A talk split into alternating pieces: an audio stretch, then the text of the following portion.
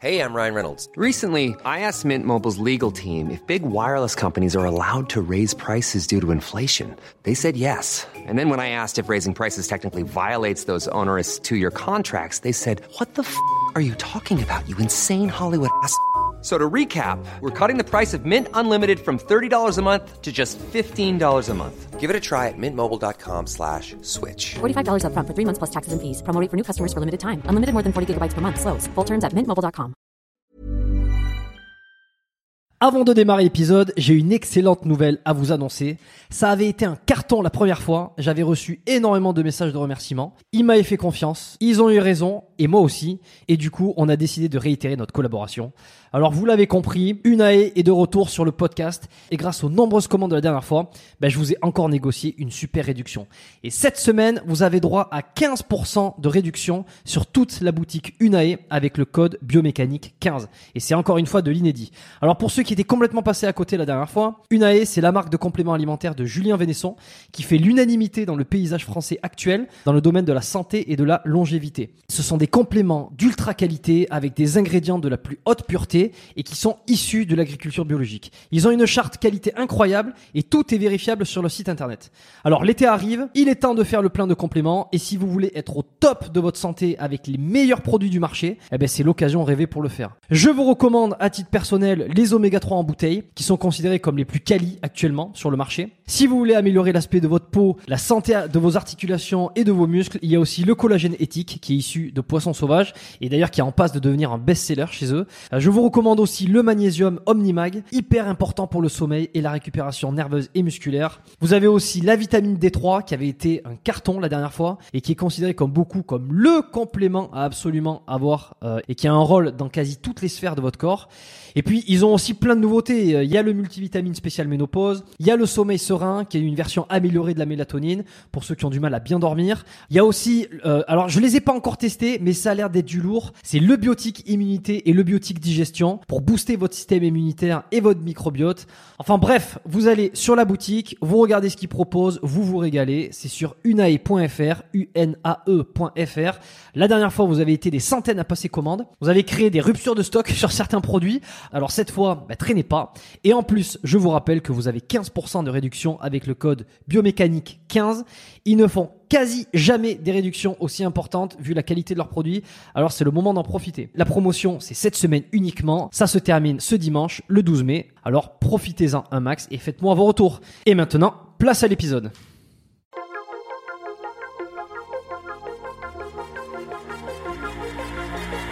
Bienvenue dans le podcast Biomécanique. Je suis Jérôme Cazerolle, ostéopathe à Montréal.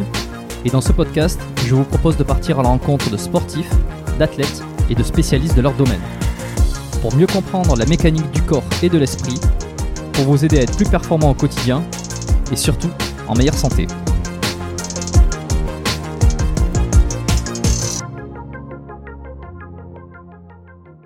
Bienvenue dans le podcast. Euh, je suis aujourd'hui euh, très euh, très bien accompagné parce que je suis avec Will Jensens. déjà premier point, est-ce que je le prononce bien? Étonnamment bon pour quelqu'un qui prononce mon prénom, euh, mon nom de famille pour la première fois. généralement, j'entends Jean Sens ou ce genre de choses. Et Janssens serait la prononciation parfaite qui était. Janssens. bon, j'avais fait mes devoirs, euh, je l'avoue. Donc, euh, Will Janssens, je suis très content de t'accueillir sur le podcast. tu as été un invité qui a été demandé souvent par euh, certains auditeurs du podcast biomécanique qui m'ont euh, qui m'ont demandé sur Instagram ou, par mail des fois ah ça pourrait être sympa si tu recevais Will. À chaque fois j'avais toujours la même réponse.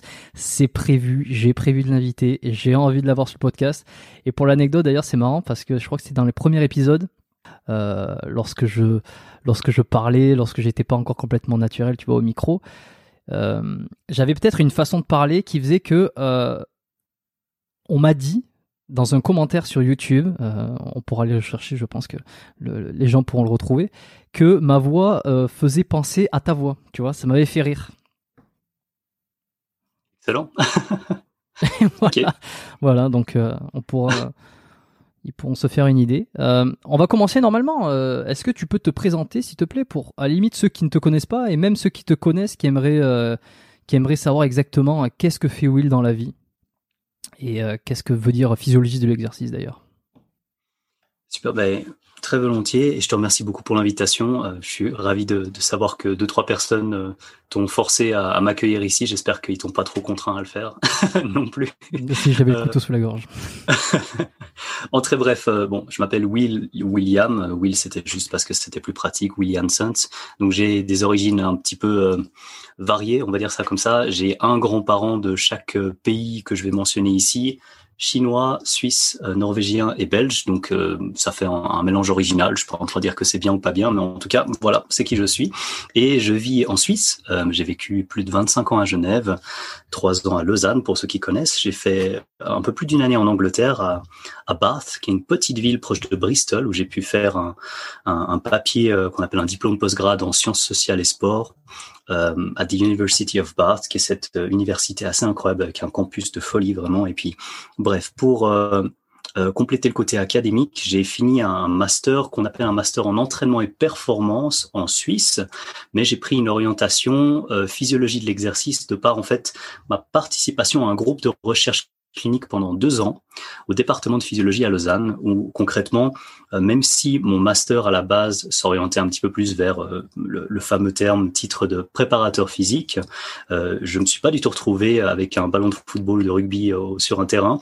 Je caricature un petit peu, hein, je résume pas du tout le métier de préparateur physique à ça, mais j'étais justement, on va dire, le, cliché du scientifique avec sa blouse et puis les pipettes et puis les, microscopes à fluorescence ou non, en train de faire de l'immunohistochimie, de faire des coupes, euh, des coupes de biopsie musculaire de vaste latérale chez nos patients pour essayer de faire des analyses avant après sur des voilà des petites données un petit peu de, geek nerd scientifique pour euh, caricaturer un petit peu pour ceux qui sont pas forcément familiers avec le domaine. Et ça m'a beaucoup plu.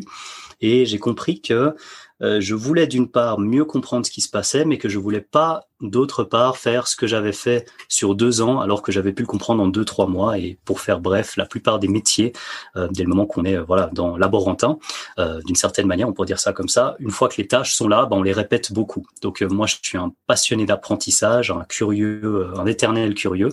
Et du coup, avoir pu apprendre quelque chose en trois mois, c'était bien, mais le répéter sur deux ans, ça m'aurait pour ainsi dire, je vais être un peu informel, saoulé de faire ça sur cinq ans et de faire un doctorat dans le même domaine. Ça ne veut pas dire que euh, je n'ai pas en tête l'idée de faire un doctorat ou que voilà, mais euh, concrètement, j'ai décidé de m'orienter de mon côté juste après ça vers euh, simplement l'ouverture de, on pourrait dire un business dans dans le, le monde du sport. Et j'ai ma petite entreprise qui s'appelle simplement Williamson, c'est ce qu'on appelle une raison individuelle en Suisse, l'équivalent de auto-entrepreneur je dirais en France. Et je sais pas exactement comment on appelle ça dans ton pays mais voilà c'est la toute petite entreprise donc rien de particulier. Et j'ai décidé de me lancer euh, euh, dans différentes choses. Donc je fais avant tout et surtout du coaching. Et puis euh, pour euh, compléter un petit peu le reste, je pense qui est peut-être un peu plus important dans dans ma ma bio, si je puis dire, c'est je suis aussi écrivain. J'ai écrit trois livres dans le domaine, on va dire, du fitness au sens large, perte de graisse, prise de muscle, donc ce qui est composition corporelle. Et puis on va dire fitness j'ai écrit un livre avec Tristan de Feuillet-Vang chez euh, la maison d'édition Amphora qui s'appelle Les mensonges du fitness et deux livres avec euh, les, éditions Ocré avec Christophe Bonnefond, euh, Les secrets de la sèche et les secrets de la prise de muscle, donc vraiment orienté, on va dire, fitness peut-être un peu plus bodybuilding que powerlifting ou force athlétique comme on dit. Et voilà, ça fait un peu le, le profil général du personnage, on va dire. Tu me dis si tu as besoin de plus d'infos ou si tu as besoin de moins, je suis déjà allé trop loin et je m'excuse. Non, non, c'est très bien, c'est très bien. Je, on, va, je vais t'encourager à aller beaucoup plus loin après derrière, tu vas voir, ça va être marrant. Euh, est-ce que tu es quelqu'un qui aime les process? Qui aime le Excuse-moi, j'ai pas entendu. Qui aime les process, qui aime avoir des choses structurées, pro, procédurées. Ouais. Hmm. Alors oui et non. Euh, je sais pas exactement où tu veux mener avec cette question parce que ça peut représenter énormément de choses, mais on va dire que euh, selon comment je m'organise et puis euh, comment j'ai envie de, finaliser un projet, euh, et évidemment qu'il y a plusieurs choses qui vont euh, qui vont se rapprocher, je pense, de de, de, process et de choses que j'ai pas forcément envie de modifier comme ça. Et en même temps, j'ai un petit côté où j'aime bien aussi euh, gratter un petit peu euh, ma, guitare, refaire un peu de breakdance et un petit, un petit côté un petit peu artistique, un petit peu plus euh, olé olé. Je fais les choses un peu comme, comme, je les sens. Je sais pas si c'est là que tu voulais m'amener ou pas du tout. En fait, moi, je suis quelqu'un qui adore les process. D'une manière générale, euh, j'aime quand les choses sont structurées et quand euh, je peux un petit peu euh, déporter mon cerveau sur... Euh, je, n'ai plus besoin de réfléchir à, à, comment faire des choses. Bon, le, podcast est un exemple, pareil, est un exemple typique où j'ai un process précis entre l'enregistrement des épisodes, la sortie des épisodes, etc. Et et si tu veux, en fonction de ton parcours un petit peu de scientifique, comme tu l'as décrit là, avec le, un peu le, cliché, l'image de la blouse blanche, je voulais savoir si justement tu étais quelqu'un qui, qui, aimait avoir des procédures et en fait détacher un petit peu le cerveau euh, de tout ce qui est tâches répétitives et tâches qui n'ont pas réellement besoin de créativité pour justement euh, gagner du temps et, prendre cette créativité pour cette créativité pour la mettre au service d'autres choses, par exemple. Oh, je vois. Alors, j'ai, je vais essayer de te répondre comme ça. Euh, je ferme une messagerie au cas où, comme ça, je suis sûr de plus avoir de bruit pour la suite. voilà. j'ai euh, je fais partie des personnes qui font plusieurs choses en même temps. C'est on a on a un avantage et un inconvénient. C'est-à-dire que euh, en même temps j'ai plusieurs projets qui tournent. Euh, sans forcément les mentionner directement ici, globalement, je collabore avec, on va dire, une dizaine de personnes et il y a probablement trois, quatre groupes de personnes comme ça avec lesquels je dois me synchroniser le mieux possible. Et donc, il y a bien sûr les contraintes de base que tu peux imaginer. Il y a des deadlines, il y a toutes ces choses-là. Et puis il faut s'organiser. Donc ça, c'est une première chose. Et ensuite, une fois que l'organisation est là, quelque part, une fois que on a la possibilité ensuite de s'exprimer, dit autrement, une fois que le cadre est posé, là, bien sûr, on peut se lâcher. Et je dirais que je fais partie des personnes qui adorent prendre énormément de temps et d'énergie pour créer un environnement qui permet ensuite de s'exprimer, on va dire librement, de manière intellectuellement honnête, et puis de, de dériver, pour ainsi dire, et de se laisser aller euh, bah, dans des échanges où, voilà, euh, un, exemple ici que je peux euh, proposer en pratique, c'est que là, tu me proposes au sein d'un podcast, donc voilà, on sait que on allait se connecter à une certaine heure, etc. Puis ensuite on discute, tu me poses une question, et ensuite quelque part on a une forme de liberté là-dedans. Et j'aime bien ne pas avoir tout qui est déjà listé, me dire ok, ben voilà, je sais que je vais avoir ces trois questions, je vais répéter ça, puis je vais juste essayer d'être entre guillemets naturel.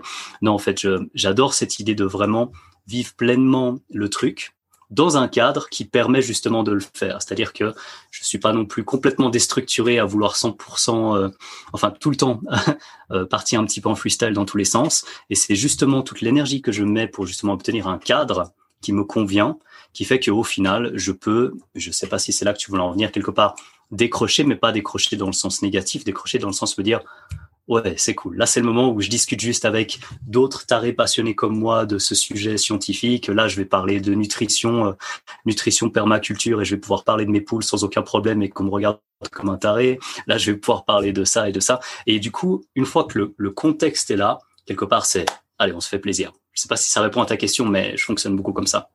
Il n'y avait pas de, toute façon de, de mauvaise, de, mauvaise ou de bonne réponse. Ça répond à ma question à partir du moment où tu as développé, c'est intéressant. Et en fait, si je t'amenais sur ce, euh, sur ça, sur l'histoire du process, de quelque chose qui est très euh, structuré, euh, c'est parce que je sais que tu es quelqu'un qui adore les études scientifiques. Tu les lis, tu les relates, tu les, tu en parles sur tes sur tes réseaux, tu en as fait ton contenu est, beaucoup est très alimenté d'études scientifiques comme ça, donc ça c'est bien. Et j'aimerais qu'on en discute un petit peu après, mais avant ça, je vais être obligé euh, d'avoir une petite question Paris Match. Euh, parce que ça me taraude en fait. J'ai pensé au moment où tu, as parlé de ton livre que tu avais fait avec euh, Tristan. Est-ce que est-ce que toi tu as été touché de près ou de loin par rapport à l'histoire qu'il y a eu entre Marvel et, et Aline, Tristan, etc. Parce que, alors, tu, as collaboré avec Tristan pour un livre. On sait que tu fais partie un peu donc du, monde du feed game. Euh, par contre, on, t'a pas du tout entendu et je veux pas avoir ton avis. C'est juste pour savoir si toi, il y a eu des petites répercussions ou s'il y a eu des conséquences euh, autour de toi, en fait. Euh, alors, bah, déjà, je peux, te, je peux te dire sans problème que ça me dérange pas d'en parler. Donc, si jamais tu as une question là-dessus, tu, tu hésites pas. Au pire, s'il y a quelque chose que je ne dois pas dire pour des raisons X ou Y, ça me viendra et puis je te le dirai tel quel. Mais en très bref, j'ai j'ai de la chance euh, par rapport à ma position actuellement. C'est-à-dire que moi, je suis pas quelqu'un de suffisamment exposé. Donc oui, j'ai une, une, certaine audience, c'est certain. J'ai pas 200 euh, ou 300 followers. C'est vrai que c'est impressionnant, ça a un peu monté ces derniers temps. Si j'additionne euh, YouTube et Instagram, même si certains se croisent probablement, bah, ça fait un peu plus de 20 000 personnes. Donc ça, il y a quand même une, une certaine audience derrière, mais c'est pas quelque chose de euh, de trop trop important. Et euh, quand on compare euh, à Tristan, euh, qui a plus 300 000 followers sur Instagram et je crois qu'il a plus de 400 000 sur YouTube, il faudra qu'il m'excuse si jamais il a encore monté. J'ai pas suivi, mais on n'est pas du tout dans le, la, la, même échelle en fait. Et du coup, moi, j'ai pas non plus le, les mêmes forme de, de message, c'est-à-dire que quelque part, si quelqu'un veut venir me voir et m'insulter, bon bah c'est déjà quelqu'un qui euh, qui a envie de débattre autour de peut-être, euh, tu vois, on peut parler de biomécanique, on peut parler de nutrition, on peut parler de composition corporelle, on peut parler de méthodologie scientifique, on peut parler de permaculture. Ok, d'accord, mais il y a déjà une sorte de filtre quelque part. Moi, je je vais pas avoir euh, je vais pas avoir autant de personnes qui peuvent venir quelque part euh, de n'importe où pour euh, ensuite euh, trouver que ce que je fais c'est bien ou ce que je fais c'est pas bien. Et j'ai affiché très clairement que voilà, je soutenais à fond Tristan dans une publication sur Instagram, si jamais on pourra la mettre en, en lien ou quelque part, qui dit que voilà, je sais très bien quelles sont les valeurs de Tristan et je le connais très bien et j'ai cette chance-là euh, d'avoir pu collaborer avec lui sur plusieurs projets.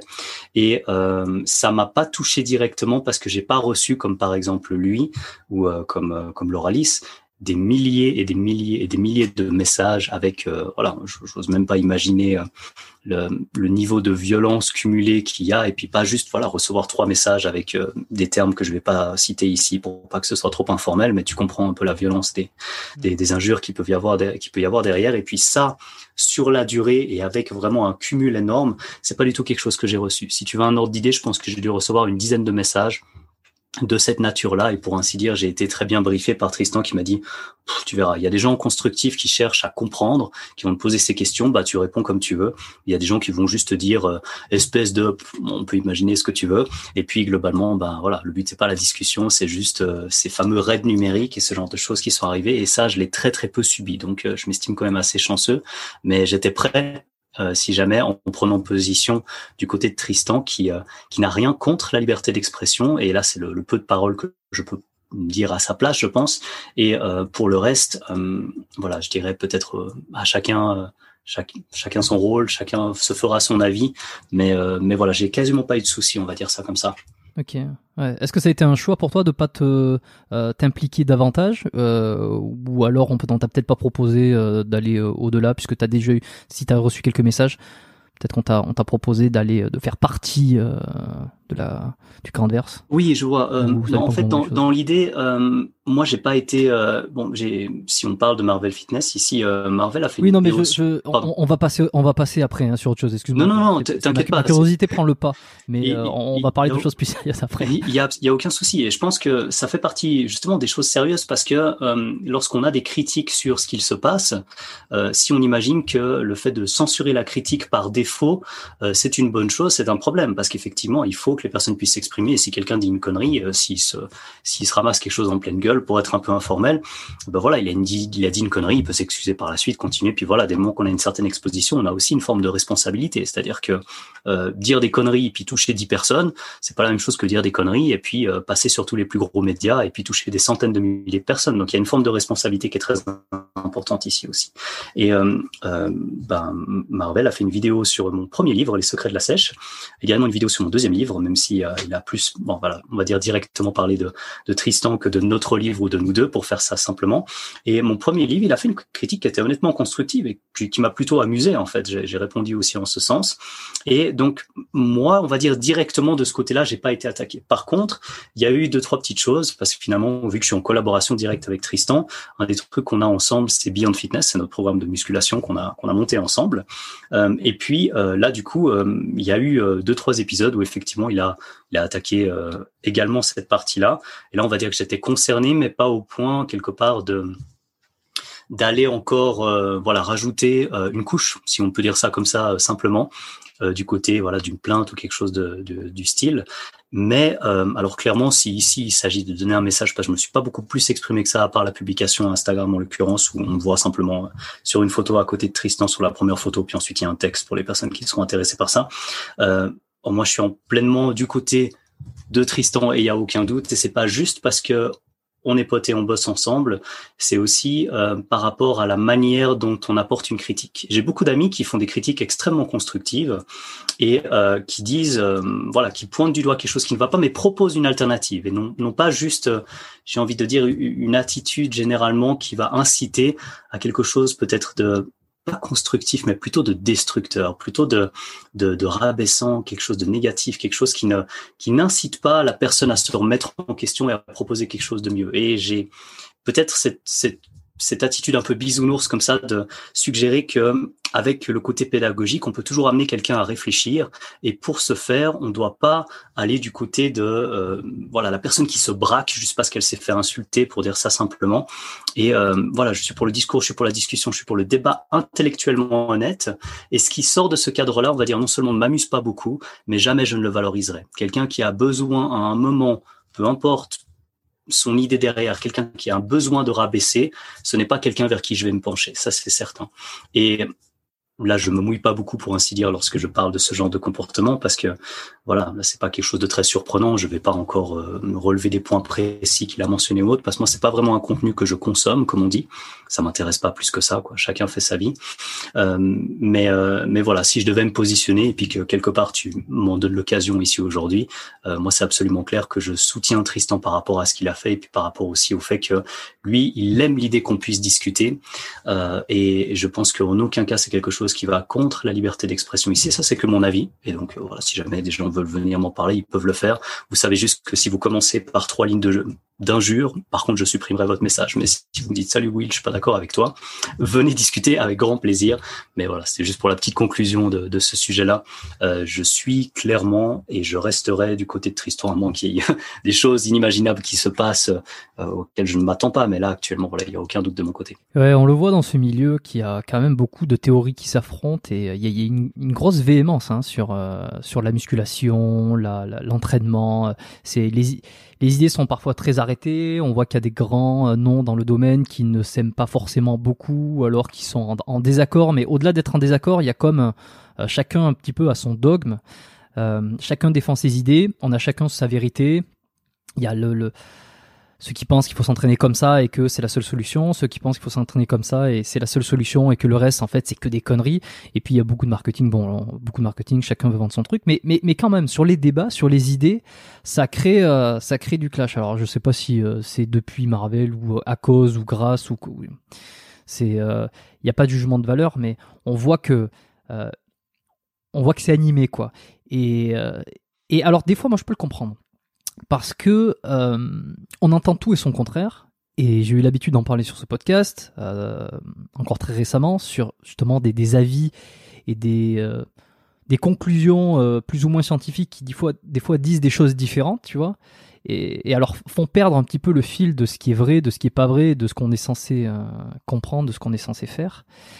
et les études scientifiques qui participent dans un sens, puisque une étude, ça veut tout et rien dire. C'est qu'on on fait des tests avec des personnes, avec un lot, avec euh, des, il y a des biais, il n'y a pas de biais, euh, il y a des conclusions hâtives, d'autres moins. Euh, alors toi, comment toi, parce que tu étais quelqu'un qui, aime les études, je le disais, comment tu te bases sur le fait de tiens cette étude là, elle est elle est elle est véridique, on peut s'y fier. Voilà, c'est-à-dire que comment on analyse une étude, où c'est qu'on les trouve, euh, est-ce qu'elles sont nombreuses, euh, je veux dire, est-ce qu'on peut en tirer des conclusions viables? Beaucoup de questions, mais je peut-être on va commencer tranquillement par la première question. Comment on peut faire confiance à une étude? Alors, en fait, toutes les questions que tu as posées juste avant celle-là, à laquelle je vais répondre bien sûr, se, se rejoignent hein, d'une certaine manière. Quelque part, c'est comment est-ce que on peut apporter une forme de confiance à euh, une certaine source. Donc euh, une source, euh, on peut parler de source en histoire, on peut parler de source en archéologie, on peut parler de source en sciences, et puis on peut parler de données scientifiques, d'études scientifiques, on peut parler d'études scientifiques publiées, disponibles sur PubMed et publiées dans un journal avec un certain impact factor. On peut parler de plein de choses, mais globalement, pour pas se perdre, peut-être, euh, tu, tu, as une audience qui est plutôt assez, euh, voilà, qui adore ce, ce, genre de jargon scientifique ou pas tant que ça, juste que je sache où me positionner à peu près. je pense que ce que tu as dit jusqu'à présent euh, n'est pas quelque chose d'inconnu pour les auditeurs qui nous écoutent. Okay. Voilà, ils sont globalement quand même au courant de, de, de, tout ce qui est autour du sport, de la santé, même si c'est pas tous des, des érudits. Euh, mais bon, si tu parles d'études scientifiques, si tu parles de, de, tout ça, je pense qu'on devrait pas trop perdre les gens. Et si c'est le cas, je, je te demanderai. Aucun souci. Si jamais tu, me dis, je, je clarifie volontiers d'une autre manière. Donc, ce que je voulais dire ici, c'est que euh, on, a envie d'attribuer une certaine crédibilité à quelque chose et euh, on va parler d'une forme de légitimité, on va parler d'une forme de qualité d'information et globalement, euh, ça, ça va être lié avec, on va dire, la manière dont l'étude est elle-même fabriquée. Euh, pour pour citer, même si je, je ne donne probablement pas exactement la bonne phrase, j'ai un ami qui est beaucoup plus calé que moi euh, sur l'analyse de la méthode et de la rigueur scientifique qui s'appelle Mathias Soulol, qui est vraiment un passionné du domaine, euh, qui a un master aussi euh, dans, le, dans le domaine du sport. Et euh, lui, euh, il, il, sera capable d'aller beaucoup plus loin dans justement ces détails qui permettent de dire précisément, ok, celle-là, elle est intéressante cette étude. Par contre, clairement, au niveau puissance statistique ici, on n'est pas dans quelque chose de très sérieux. Là, la taille des faits ne sera pas blablabla. Donc, euh, je, je, je donne ces critères là maintenant pour te dire que si tu voulais vraiment avoir quelque chose de plus critique dans l'analyse de l'étude, je te recommande, de, même si je sais pas si je peux faire une recommandation pour toi, mais pour ton podcast, si une fois c'est quelque chose qui t'intéresse, il sera, il sera incroyable pour ça et largement plus compétent que moi. Cela dit, de mon côté, ce que j'ai compris qui me permet de d'avancer quand même, sans pour autant avoir son niveau d'analyse, c'est d'avoir un contexte, mais pas juste un contexte scientifique. Pourquoi? Parce que là je fais l'emmerdeur et j'insiste sur ce terme parce que j'utilise ce terme vraiment sciemment. Euh, la science n'est pas complètement en dehors du monde politique et économique c'est un avantage et un problème. C'est un avantage parce que du coup, on, ok, on sait que on peut faire attention au financement de certaines études, on peut regarder d'où viennent ce qu'on appelle les fameuses grants, euh, comment est-ce que les financements sont arrivés, est-ce que c'est juste un fonds national d'études ou est-ce que c'est telle ou telle industrie qui peut-être à un moment a une forme d'influence. Est-ce que ça nous semble cohérent ou non? Est-ce qu'on peut quand même garder les données ou est-ce que c'est juste les conclusions des auteurs qui ont décidé d'aller un petit peu plus dans le sens de voilà, on va pas non plus euh, on va pas non plus frapper celui qui nous nourrit. Donc euh, voilà, est-ce qu'ils ont simplement peut-être arrangé la, forme des conclusions sans pour autant dénaturer les, données? Il y a toutes ces choses-là à prendre en compte. Donc on peut regarder les conflits d'intérêts, on peut regarder l'étude et puis tout ce qui est statistique, les groupes, est-ce qu'ils sont comparables, est-ce que globalement ce qu'il en ressort, si on dit c'est statistiquement significatif, est-ce que c'est cliniquement significatif aussi? Je donne un exemple tout bête. Si on a une différence statistique dans le fait de réduire de 2 grammes le, sel par jour dans une population, et puis qu'au final, on voit que cliniquement parlant, ça se traduit par euh, moins 1,5 mm de mercure, ben on se dit euh, à quoi bon essayer de réduire de 2 grammes le sel si euh, y a une modification qui est juste ridicule, alors que peut-être il y a d'autres choses à regarder, l'hormone parathyroïdienne, enfin bref, je rentre pas dans les détails, mais l'idée c'est d'avoir la notion de contexte, d'avoir la, capacité de lire l'étude et d'avoir la capacité de la décortiquer et d'avoir aussi la capacité de euh, se freiner sur certains biais. Par exemple, le biais de confirmation qui est peut-être un des plus connus, c'est, je vais donner un exemple stupide complètement en dehors du contexte pour que tout le monde s'y retrouve. À l'époque, j'avais des dreadlocks et lorsque j'avais des dreadlocks, la première fois où j'ai fait mes dreadlocks, j'ai jamais vu autant de personnes autour de moi avec des dreadlocks. C'est pas parce que ça a augmenté d'un seul coup, c'est juste que mon attention me permettait d'en trouver plus. Donc, pour revenir avec euh, un exemple un peu plus concret, si je suis absolument convaincu que la diète paléo est la meilleure du monde, je vais aller chercher des informations qui permettent de valider a priori ce que j'ai en tête. Et en fait, la démarche scientifique, ce qu'elle permet, et ce qui permet aussi d'aller un petit peu plus loin, c'est la manière dont on pose la question. Parce qu'en fait, à la base, quand on cherche quelque chose de statistiquement significatif, on essaye de prouver qu'on a tort à plus de 19 chances sur 20, pour donner ça un peu simplement avec le fameux P en dessous de, enfin en dessous de 0,05. Et donc, on a envie de dire, on est sûr que deux groupes sont par exemple différents, donc au-delà de quelque part notre euh, juste notre intuition ou juste euh, ce qui est pas grave hein, en soi. Je veux dire, c'est très bien d'avoir des intuitions, mais l'outil scientifique, c'est la capacité à justement vérifier quelque chose, donc affirmer ou infirmer une hypothèse de base. Et ça change du biais de confirmation qui est finalement juste le fait d'aller essayer de trouver une étude qui va dans notre sens. Et donc du coup, là, en, en reculant un peu, on se dit, ben il y a des études. Tu me dis, est-ce qu'il y en a beaucoup? Oui, il y en a beaucoup trop en fait. Il y en a beaucoup trop pour que on puisse avoir quelqu'un qui puisse dire avec certitude, je suis sûr d'interpréter correctement toute la littérature scientifique. Si quelqu'un dit ça, c'est un charlatan, même si ça fait 50 ans qu'il est là-dedans. Parce que c'est pas possible de tout lire, simplement par rapport à la vitesse à laquelle sortent les études comparé à simplement le temps de lecture nécessaire pour euh, catch up, quoi, pour pour continuer et, et, suivre ce qui se passe. Donc on peut au mieux avoir euh, une forme d'humilité tout en restant critique et rester à la fois curieux et euh, continuer d'avancer, échanger avec des personnes qui sont expertes dans leur domaine, essayer de se faire un avis, tester et puis avoir ce lien entre à la fois le, le cette obstination euh, dans le temps de lecture, dans le voilà la recherche de théories qui semblent cohérentes et la mise en pratique, comme certains pourraient le dire, William Blake en l'occurrence, the true method of knowledge is experiment. Donc il y a ce lien entre empirisme et théorie et il ne doit jamais complètement disparaître. Si on reste juste un PubMed warrior et puis qu'on n'applique rien, puis qu'on suggère qu'on a la meilleure théorie parce qu'on a lu un peu plus que les autres, mais on l'a jamais testé en pratique, c'est ridicule. À l'inverse, avoir énormément euh, de données empiriques, pour ainsi dire, avoir eu 20 ans de pratique dans un domaine, c'est très bien, mais peut-être que la personne qui reste quelque part dans son microcosme comme ça n'a pas eu la possibilité de bénéficier d'autres théories qui permettraient peut-être à ces athlètes d'aller encore plus loin ou ce genre de choses. Donc, en gros, même si ça semble un peu brouillon, c'est compliqué. Et en un petit peu plus spécifique, il faut à la fois euh, développer nos propres connaissances, rester critique et avoir cette capacité justement à aller vérifier que ce qu'on avance, c'est pas juste quelque chose qui nous plaît. Donc quelque part, il faut accepter d'aller voir les informations qui nous plaisent pas. Et ça, je pense, c'est un des points les plus importants. C'est ce qui permet de se battre contre le biais de confirmation, pour ainsi dire. Donc euh, voilà. Je sais pas si ce résumé te convient, mais pour te dire, ce qui est sûr, c'est que je ne suis pas certain actuellement d'avoir la meilleure démarche, mais euh, je suis certain par contre euh, que j'accepte euh, d'avoir des avis qui sont différents de celui que j'ai pour le moment. Et c'est ça qui fait que je pense, pour le moment, j'ai pu avancer un petit peu plus vite que d'autres qui faisaient finalement que confirmer le premier chemin qui n'était pas forcément le bon. Donc voilà, rester quand même assez ouvert. Je pense que ça, c'est le critère général.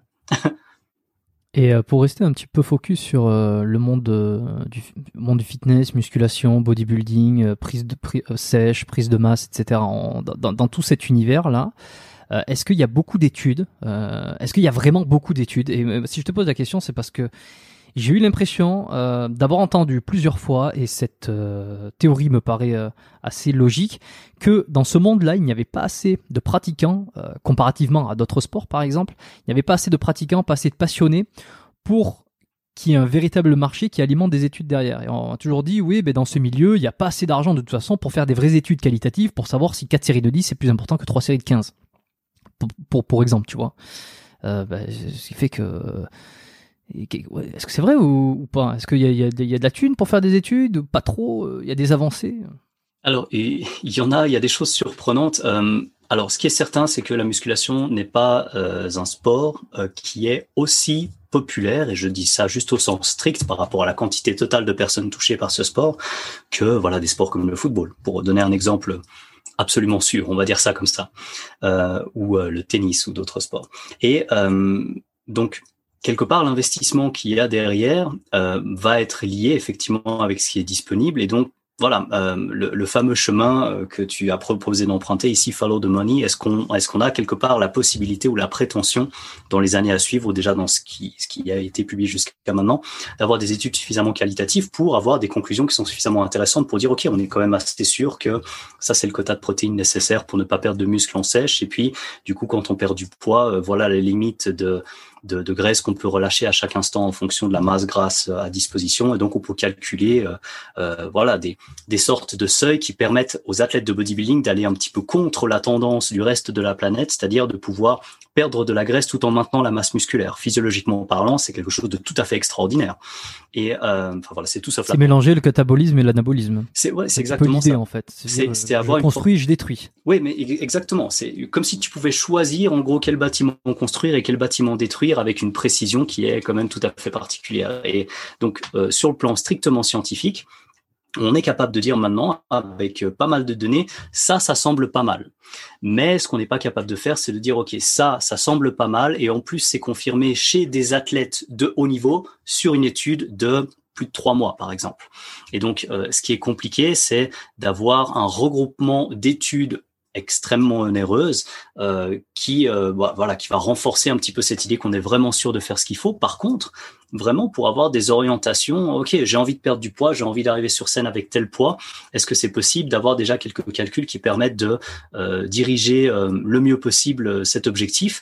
Et là, clairement, on a des données. clairement, il y a plein de choses qu'on peut euh, ajouter euh, pour au final arriver sur une espèce de craft cohérent comme ça, même si ça va peut-être mélanger certaines données qui datent du, de la moitié du XXe siècle, d'autres données qui datent de 2010, d'autres données qui datent peut-être de 2015.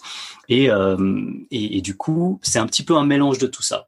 Pour comparer ça avec euh, le domaine le domaine médical et puis certains médicaments, euh, c'est ridicule la quantité de données qu'il y a à disposition, pour dire ça très clairement. Mais ça ne veut pas dire qu'on peut quand même pas trouver des données là-dedans. Mais c'est c'est une forme d'invitation finalement à l'humilité et à suggérer que c'est quand même toujours intéressant d'écouter les passionnés qui s'entraînent depuis 20, 30, 40 ans, qui peuvent très bien dire n'importe quoi, hein, qu'on soit clair, mais qui peuvent aussi avoir trouvé des trucs par euh, trials and errors, quoi. L'idée de tester et puis de se planter, probablement le meilleur apprentissage que qu'on puisse avoir de toute manière, se planter assez tôt pour recommencer une, une nouvelle marche. Et puis euh, là, du coup, je pense que ce mélange entre les deux est encore plus encouragé dans le monde du bodybuilding, justement à cause de ce problème de base, où peut-être on va pas pouvoir dire comme euh, d'autres endroits avec autant de précision qu'on est vraiment sûr de ce qu'on fait. On n'est jamais totalement sûr de ce qu'on fait, mais voilà. Donc, euh, je pense que c'est plutôt une démarche cool en fait. Je pense que c'est plutôt un domaine assez chouette à étudier parce que on ne peut pas avoir de discours euh, trop radical ou trop autoritaire, à moins de soi-même se tirer une balle dans le pied et passer pour euh, passer pour un clown, parce que quelqu'un de trop sûr de lui dans ce domaine n'est pas quelqu'un qui cherche à mieux comprendre, quelqu'un qui cherche à imposer. Tu as dit que beaucoup de personnes sont un peu dogmatiques et chacun prêche un petit peu sa sa propre paroisse. Non, bah voilà quoi. L'idée c'est si on veut comprendre et essayer de partager, il faut donner le climat qui permet de le faire et puis le discours autoritaire et un petit peu tranché est, rarement quelque chose qui semble très sérieux. Donc euh, voilà pour te donner un peu mon, chemin. Un truc qui a souvent été entendu, euh, c'est euh, bon, ben, dans la muscu, euh, dans ce sport-là, tout a été plus ou moins dit.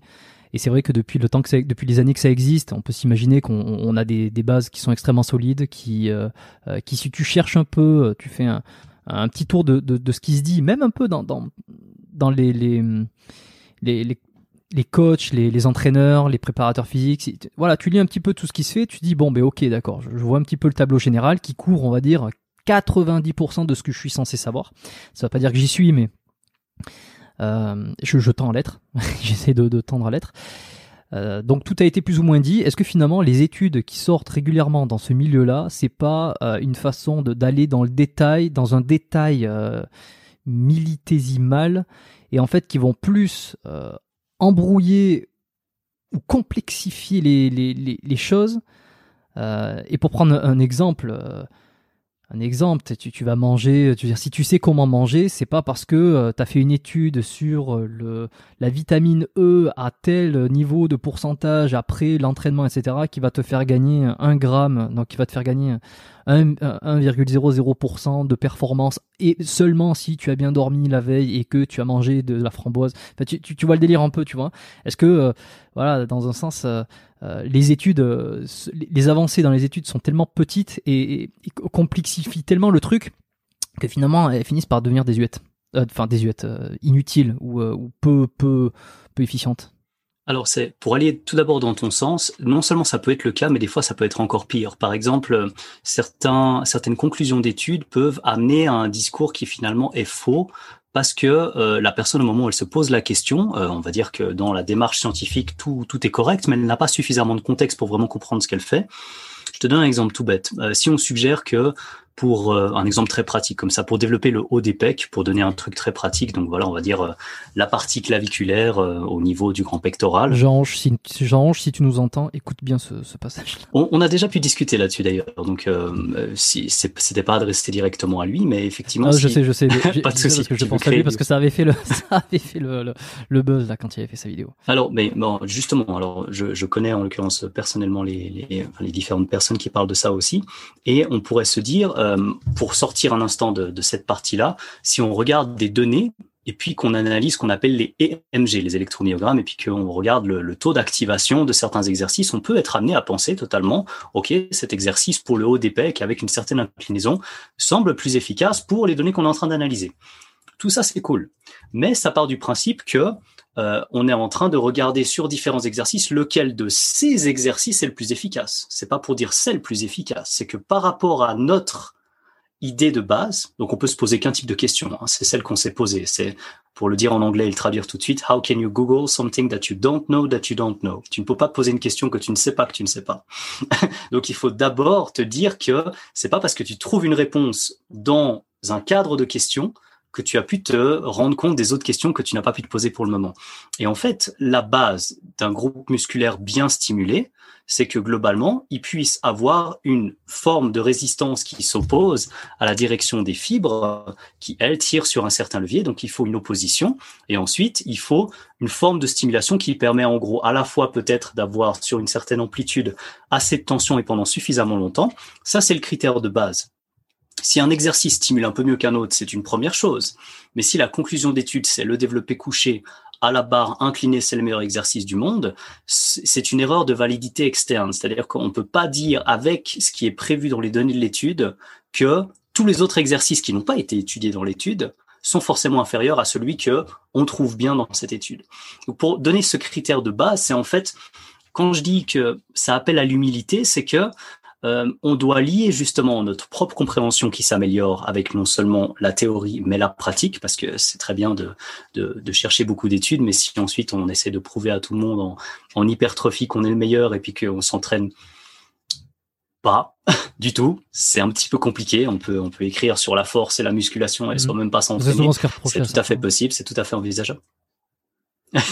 et, euh, et c'est c'est pas grave. On peut non, non, excuse-moi, c'était juste pour dire on peut comprendre des choses, mais je pense que c'est cet aller-retour qui permet au final euh, de, de garder en fait l'essentiel. C'est cette capacité à se poser des questions jusqu'à se rapprocher vraiment quelque chose de le plus vrai possible. Et là, pour donner de nouveau un, exemple très pratique, euh, je pense qu'une des personnes euh, de toutes celles que j'ai pu, on va dire, consulter ou lire, euh, qui comprend le mieux ce domaine-là, c'est probablement Doug Brignol ou Doug Brignoli, qui est un, bah, qui est un Américain, qui a été, qui a été d'ailleurs Mr Universe en bodybuilding, et puis qui lui comprend tellement bien la biomécanique au service de l'hypertrophie qu'il est justement capable d'expliquer, sans discours autoritaire pour autant, pourquoi beaucoup de raccourcis qu'on fait dans le monde actuel sont en fait euh, sont en fait vraiment juste conservés pour des raisons qui ne sont pas scientifiques mais plutôt dogmatiques ou autoritaires. Et donc en fait, euh, quelque part, une fois qu'on a brisé ce euh, c'est moi qui est la plus grosse, je suis désolé, j'ai été quelquefois informel sur ton podcast, mais on rentre enfin dans un climat intellectuellement honnête où on peut dire c'est quoi? On est, juste les deux là. Il y a personne qui nous regarde dans ce débat public, je sais pas quoi et tout. J'ai juste envie de comprendre. Toi, tu penses vraiment que c'est comme ça et tout? Et là, on a un climat où on peut avancer. Et ensuite, quelque part, faire une synthèse plutôt que juste avoir des débats où finalement on regarde qui sort le meilleur argument politique, on regarde ce que ça donne. Ça fait pas beaucoup avancer les choses, spécialement pas au niveau de la planète. Mais donc euh, là, l'idée c'est si on revient sur l'essentiel, comment est-ce qu'on crée un climat intellectuellement honnête qui permet d'avancer pour qu'on avance ensemble et pas juste en se tapant sur les doigts. Voilà, c'était un peu mon résumé. Bon, et là, par, exemple, là, sur les dix dernières années, euh, ou, les, ou peut-être les cinq dernières années, admettons, euh, c'est quoi les grandes découvertes là dans le milieu euh, de l'hypertrophie, dans l'entraînement? Est-ce qu'il y a un truc qui s'est dégagé d'une étude ou, des métadonnées là qui, qui, ont, qui ont bouleversé un petit peu les façons de penser qu'il y avait jusque-là? Oui, alors les, classiques, euh, c'est bien comme ça, ça me donne la, possibilité de donner quelques exemples concrets. Et ça, ça date depuis un petit moment. Hein. Moi, j'ai en tête, par exemple, Didier Rice qui parlait ça déjà depuis un petit moment, qui disait que pour l'hypertrophie, c'était possible de faire des beaucoup plus euh, grandes séries, par exemple 15, 20, 25 répétitions, et d'avoir comme une hypertrophie similaire à cette fameuse tranche euh, de 10 répétitions, de 8 à 8 à 12, parce que en fait, on peut accumuler quelque chose qui représente un signal au final qui est suffisant pour développer ce qu'on a envie de développer, même si la manière d'y arriver n'est pas exactement la même. Au final, ce qui compte quelque part, c'est euh, si on se met à la place du muscle, c'est j'ai bossé assez dur ou pas? J'ai bossé assez dur et pendant suffisamment longtemps ou pas? Ouais, ok, bon, bah, t'as le droit de grossir pour caricaturer un petit peu. Et il y a plusieurs manières d'arriver à ça. 10 répétitions, c'est probablement un des meilleurs compromis. Donc là, quelque part, je dirais un premier truc qui sort, c'est plutôt que de dire vous faites tous du 3 x 10 ou tous du 8 à 12 reps, on va avoir des personnes qui disent de plus en plus, bon, peut-être que vous pouvez faire entre 5 et 20 répétitions la plupart de votre entraînement. Euh, et puis, euh, si vous allez du côté des 5 répétitions, faites spécialement attention à la technique. Si vous allez du côté des 20 répétitions, euh, approchez-vous vraiment de l'échec ou ce genre de choses. l'échec, voilà, l'échec musculaire, ça pourrait vouloir dire plein de choses, mais on va dire ça comme ça pour le moment. Et là, du coup, on aurait ce premier truc-là. Le deuxième truc qui semble avoir quand même pas mal évolué, c'est aussi, alors là, ça dépend. Je pense pas tout le monde a évolué dans ce sens-là, mais pour prendre le, volume d'entraînement, on va avoir tendance à dire, ok, si on prend la littérature, plus tu fais de volume, mieux c'est, à peu de choses près, jusqu'à ce que tu n'arrives plus à t'adapter face à un volume d'entraînement plus important. Et ça va dépendre en fait euh, de la qualité du choix des exercices. Pour donner un exemple extrêmement concret, si euh, tu fais du squat, on va dire, tu fais du squat, tu vas prendre des quadriceps. Bon, clairement, ça va mobiliser tes quadriceps, mais quelle est l'efficacité euh, de, de, de, ta capacité à cibler les quadriceps avec un squat, notamment en fonction de ta morphologie ou différentes choses, comparé par exemple à un CC squat ou à un leg extension ou euh, à euh, d'ailleurs un exercice que je pense que je peux appeler le Brignol squat, qui est euh, une, une, forme d'exercice squat mais avec une, une direction de résistance un petit peu modifiée avec les deux les deux poulies comme ça en bas qui permettent d'avoir une, une opposition de, de la résistance qui est bien plus adéquate pour stimuler, vraiment maximiser la sollicitation du quadriceps. Si on se dit le squat c'est le plus efficace, on va se dire bon bah à partir d'un moment, tu fais 10 séries, c'est bien, si tu arrives à faire 15, c'est mieux. Donc ça c'est un peu le postulat de base euh, caricatural. Et en fait, peut-être que faire 7 séries d'un exercice qui stimule encore mieux le quadriceps, ce sera mieux que de faire 15 séries de squat. Pourquoi? Parce que le squat ne stimule qu'à hauteur de tant de pourcents par rapport à toute la difficulté de l'exercice euh, nécessaire. Les quadriceps, il y a une autre partie bien sûr qui est liée avec la posture, avec les érecteurs du rachis, avec le, le, les extenseurs de hanches, euh, avec les avec les adducteurs. Enfin bref, il y a, y a, énormément d'autres choses qui sont stimulées par le squat et c'est bien. Je suis pas en train de dire que c'est une mauvaise chose.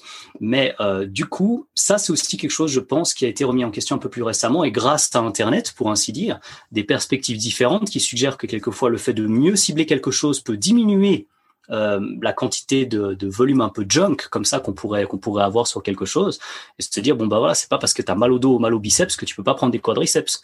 Pose-toi sur ta leg extension euh, fais ton 6 squat et puis c'est pas grave si tu as mal au dos tu auras zéro charge sur ton bas du dos pendant ton 6 squat. Par contre tes quadriceps il y a aucune fente possible. Et du coup on se retrouve avec une perspective un peu différente qui suggère que avant de juste faire plus pour faire plus bah il vaut mieux faire bien et ensuite faire le plus possible de quelque chose qui est vraiment optimal. Donc euh, voilà, on change quelque part, moi j'aime bien dire ça comme ça, on change le tarif horaire. Si on squatte et puis que je dis n'importe quoi, on gagne 20 euros de l'heure, bon, soit. Comment est-ce qu'on fait pour gagner 200 euros? Eh Ben, il faut faire 10 heures. Très bien. Maintenant, si on change de tarif horaire et que notre exercice nous rapporte 100 euros de l'heure, comment on gagne 200 euros? Bah, tu fais 2 heures et c'est réglé.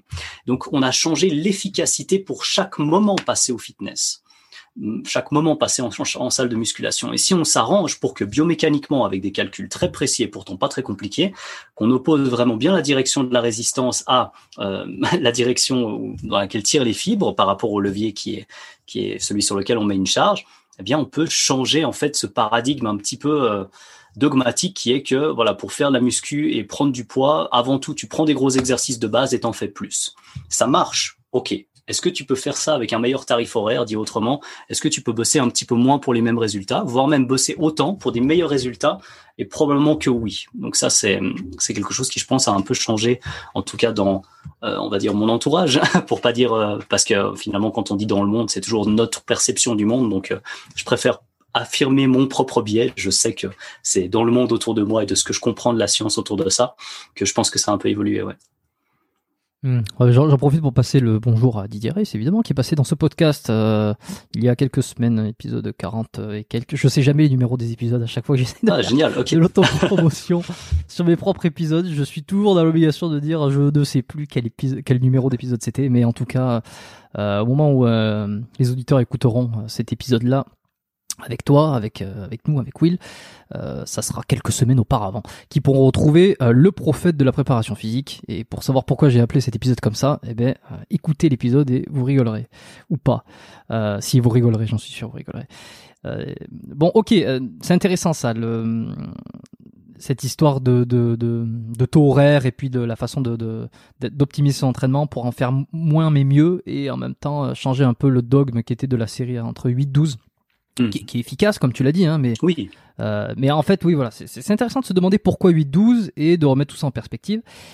Euh, et puis alors, bon, une autre question évidemment euh, sur euh, les améliorations qu'il y a eu sur ces dix dernières années, ou en tout cas les grandes découvertes, mais cette fois-ci plus du côté de la perte de poids, perte de gras, sèche.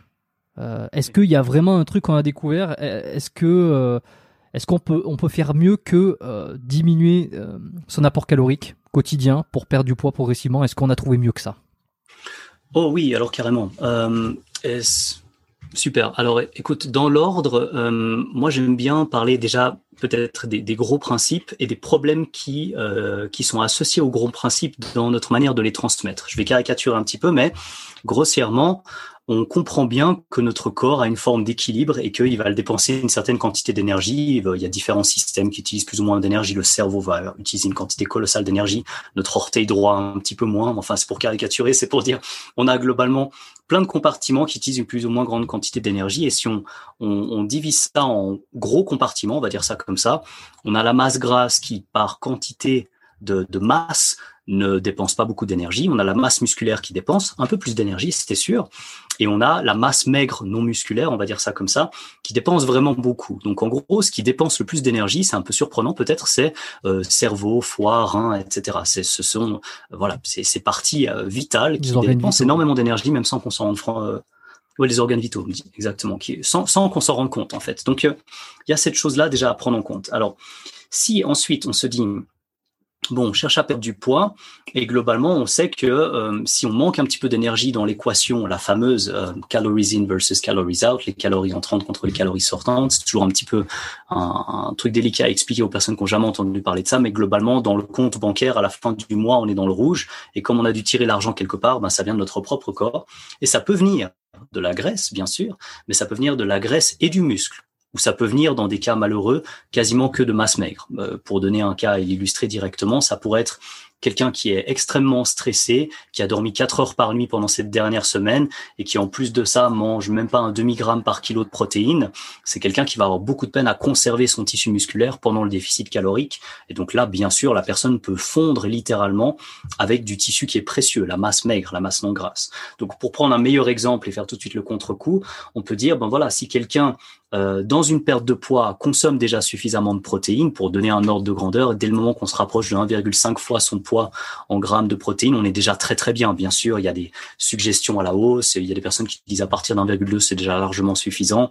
Ça va dépendre du déficit calorique et plein de choses. Pour donner un message simple, on va dire prenez votre poids, faites fois 1,5 et en plus de ça, vous allez vous entraîner trois fois par semaine en musculation.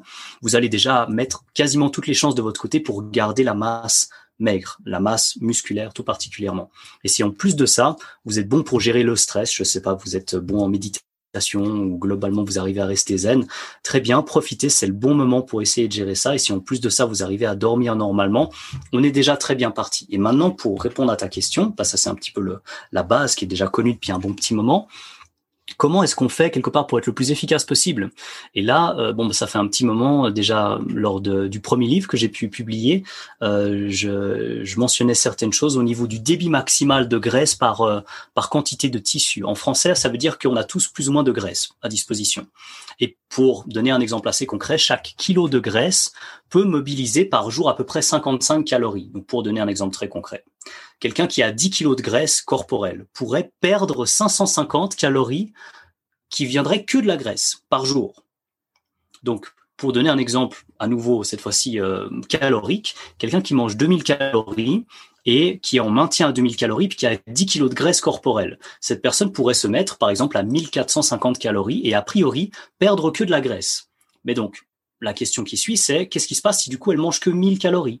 Ben, Ça veut dire que les autres calories qu'elle n'a pas mangées vont devenir vont venir d'ailleurs. Et ce ailleurs, c'est la masse maigre. Et donc, on va commencer à piocher dans le muscle dès le moment que, quelque part, on a trop ouvert le robinet par rapport à sa capacité de lâcher que de la graisse. On a été obligé d'ouvrir un deuxième robinet pour relâcher de l'énergie depuis la masse maigre. Et euh, donc là, c'est des données qu'on a euh, qui, qui sont voilà, ça fait partie de ce que je te mentionnais tout à l'heure comme étant des espèces de spéculations un peu arrangées, où on a des études du euh, Minnesota Semi-Starvation Study dans les années 1950 avec euh, Ansel Keys, qui a littéralement fait affamer une population assez impressionnante.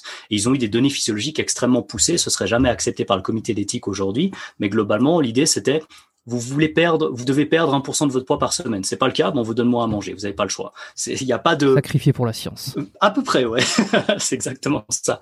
Et du coup, bah voilà, dans une période d'après-guerre, c'est un moment bizarre où voilà, il y avait plusieurs prétextes qui étaient possibles pour étudier de manière un petit peu bourrin. Et puis bon, bah ça fait partie de ces études-là. Et du coup, à partir de là, on a pu plus ou moins calculer euh, combien de graisse on pouvait relâcher, sachant que les gens étaient vraiment en famine provoquée pendant tant de temps. Donc c'est extraordinaire d'un point de vue scientifique si on pense pas trop à ces pauvres messieurs. Mais, attends, mais moi, ça, ça, tu sais que ce genre d'études, ce genre de choses, euh, on le retrouve sur une chaîne. Euh, de la télévision française hyper, hyper connu, c'est Colanta. Ah oui. on met des mecs dans une situation où on leur file rien à bouffer. tu vois, non ah, Après, sans vouloir me poser trop de problèmes dans le monde de la, la télé, euh, on se demande ce qui est vraiment correct et ce qui ne l'est pas. Parce que ouais, il faut que ça passe bien à la télé il faut qu'ils ont les, ils aient l'impression peut-être d'être mal. Je dis pas ça contre les gens qui ont fait Colanta j'en connais aucun en l'occurrence et puis je bah, je les certains ont des pertes de poids extraordinaires mais alors oui là je, là, je ne suis pas Colanta mais j'ai vu quelques uns c'était fou. Et alors excuse-moi je t'ai coupé pour le coup mais non non t'inquiète qu'est-ce que t'as vu comme perte de poids? Genre c'était plusieurs dizaines de kilos oh carrément ou? Non, non, là je j'ai pas un truc en tête particulier, mais je me souviens, euh, bah, c'était plus jeune quand je regardais parce que Colanta ça existe depuis euh, un bon paquet d'années, et je me souviens que entre le début où ils rentraient, puis tu sais, à la limite c'était souvent à la fin, lorsqu'il y avait une espèce de débrief final, tu les voyais au début de leur euh, aventure et, et, comparativement tu dis putain c'est vrai ils ont perdu énormément de poids, donc je pense à ça en fait, une restriction calorique assez euh, abrupte, euh, assez conséquente, et qui fait qu'il perdait du poids. Alors, euh, est-ce que ça rejoint les conclusions de l'étude que toi tu avais, avais vu, qui, était que quand on les on les on les affame finalement, il y a une limite, il y a pas de limite, ça donne quoi? Alors, ce qui est sûr, pour d'abord rentrer dans quelque chose de malheureux mais de très clair, euh, les gens, par exemple, au camp d'Auschwitz, n'ont pas fait semblant de mourir de famine. À un moment, on n'a pas assez à manger, on n'a pas assez à manger. On se met pas en mode famine, on dépense moins zéro énergie. Ça fonctionne pas comme ça. Mais il y a des adaptations métaboliques. Et les adaptations métaboliques sont très connues et sont attendues et peuvent être calculées. Et euh, grossièrement, c'est pas des calculs très compliqués. On pourrait se dire, ok, quelqu'un qui fait 100 kilos, qui dépense euh, 3000 calories. Si on fait un calcul tout simple, on divise le nombre de calories par le poids, 100 kg par 30, euh, pardon, 100 kg par 3000 calories, donc 3000 calories divisé par 100, ça va donner 30 kilocalories par kilo. Donc un homme de 100 kg qui mange 3000 calories, c'est comme une femme de 50 kg qui mange 1500 calories. Elle fait la moitié du poids, elle mange la moitié des calories. C'est pareil, c'est le même rapport. Les deux mangent 30 kilocalories par kilo. Ce petit truc tout simple, juste une division hein, finalement, ça permet de déjà estimer quelque chose. On se dit, bah, quelqu'un qui mange 3000 calories quand il fait 100 kilos, il devrait manger 2700 calories quand il fait 90. Bon voilà, il, il mange toujours 30 calories par kilo. Donc c'est une manière d'anticiper un petit peu les adaptations métaboliques. C'est pas, il est passé en mode famine pour ainsi dire parce qu'il mange 2700 calories pour maintenir son poids alors qu'il fait 10 kilos de moins. C'est juste que bah, tout le monde sait que si on a 10 kilos de moins à porter, on dépense moins d'énergie. Vous faites une fois une randonnée en montagne, vous laissez un sac de 10 kilos en bas et une fois vous le prenez, vous comprenez que vous dépensez plus de calories quand vous êtes un petit peu plus lourd. Ça, c'est rien de surprenant. Donc ça, c'est la partie adaptation métabolique parfaitement attendue. La partie dommage métabolique, et j'insiste parce que ce terme est un petit peu controversé, mais euh, c'est-à-dire voir que la personne diminue son métabolisme plus que ce qui est attendu par les calculs. Et ça, c'est quelque chose qui arrive, mais qui n'est pas irréversible, dans le sens où après cette période de famine, et euh, par exemple dans le cas des études comme le, Minnesota, c'est vraiment une période de famine. Il n'y a pas de, bah, voilà, c'est une famine scientifiquement mise en place, ok, mais c'est vraiment une famine. Il n'y a pas de doute là-dessus. Les personnes, quand elles ont recommencé à manger, ont vu leur taux métabolique monter à nouveau. Et il y a des données plus récentes là-dessus, qui sont des analyses du docteur Kevin Hall euh, sur The Biggest Loser.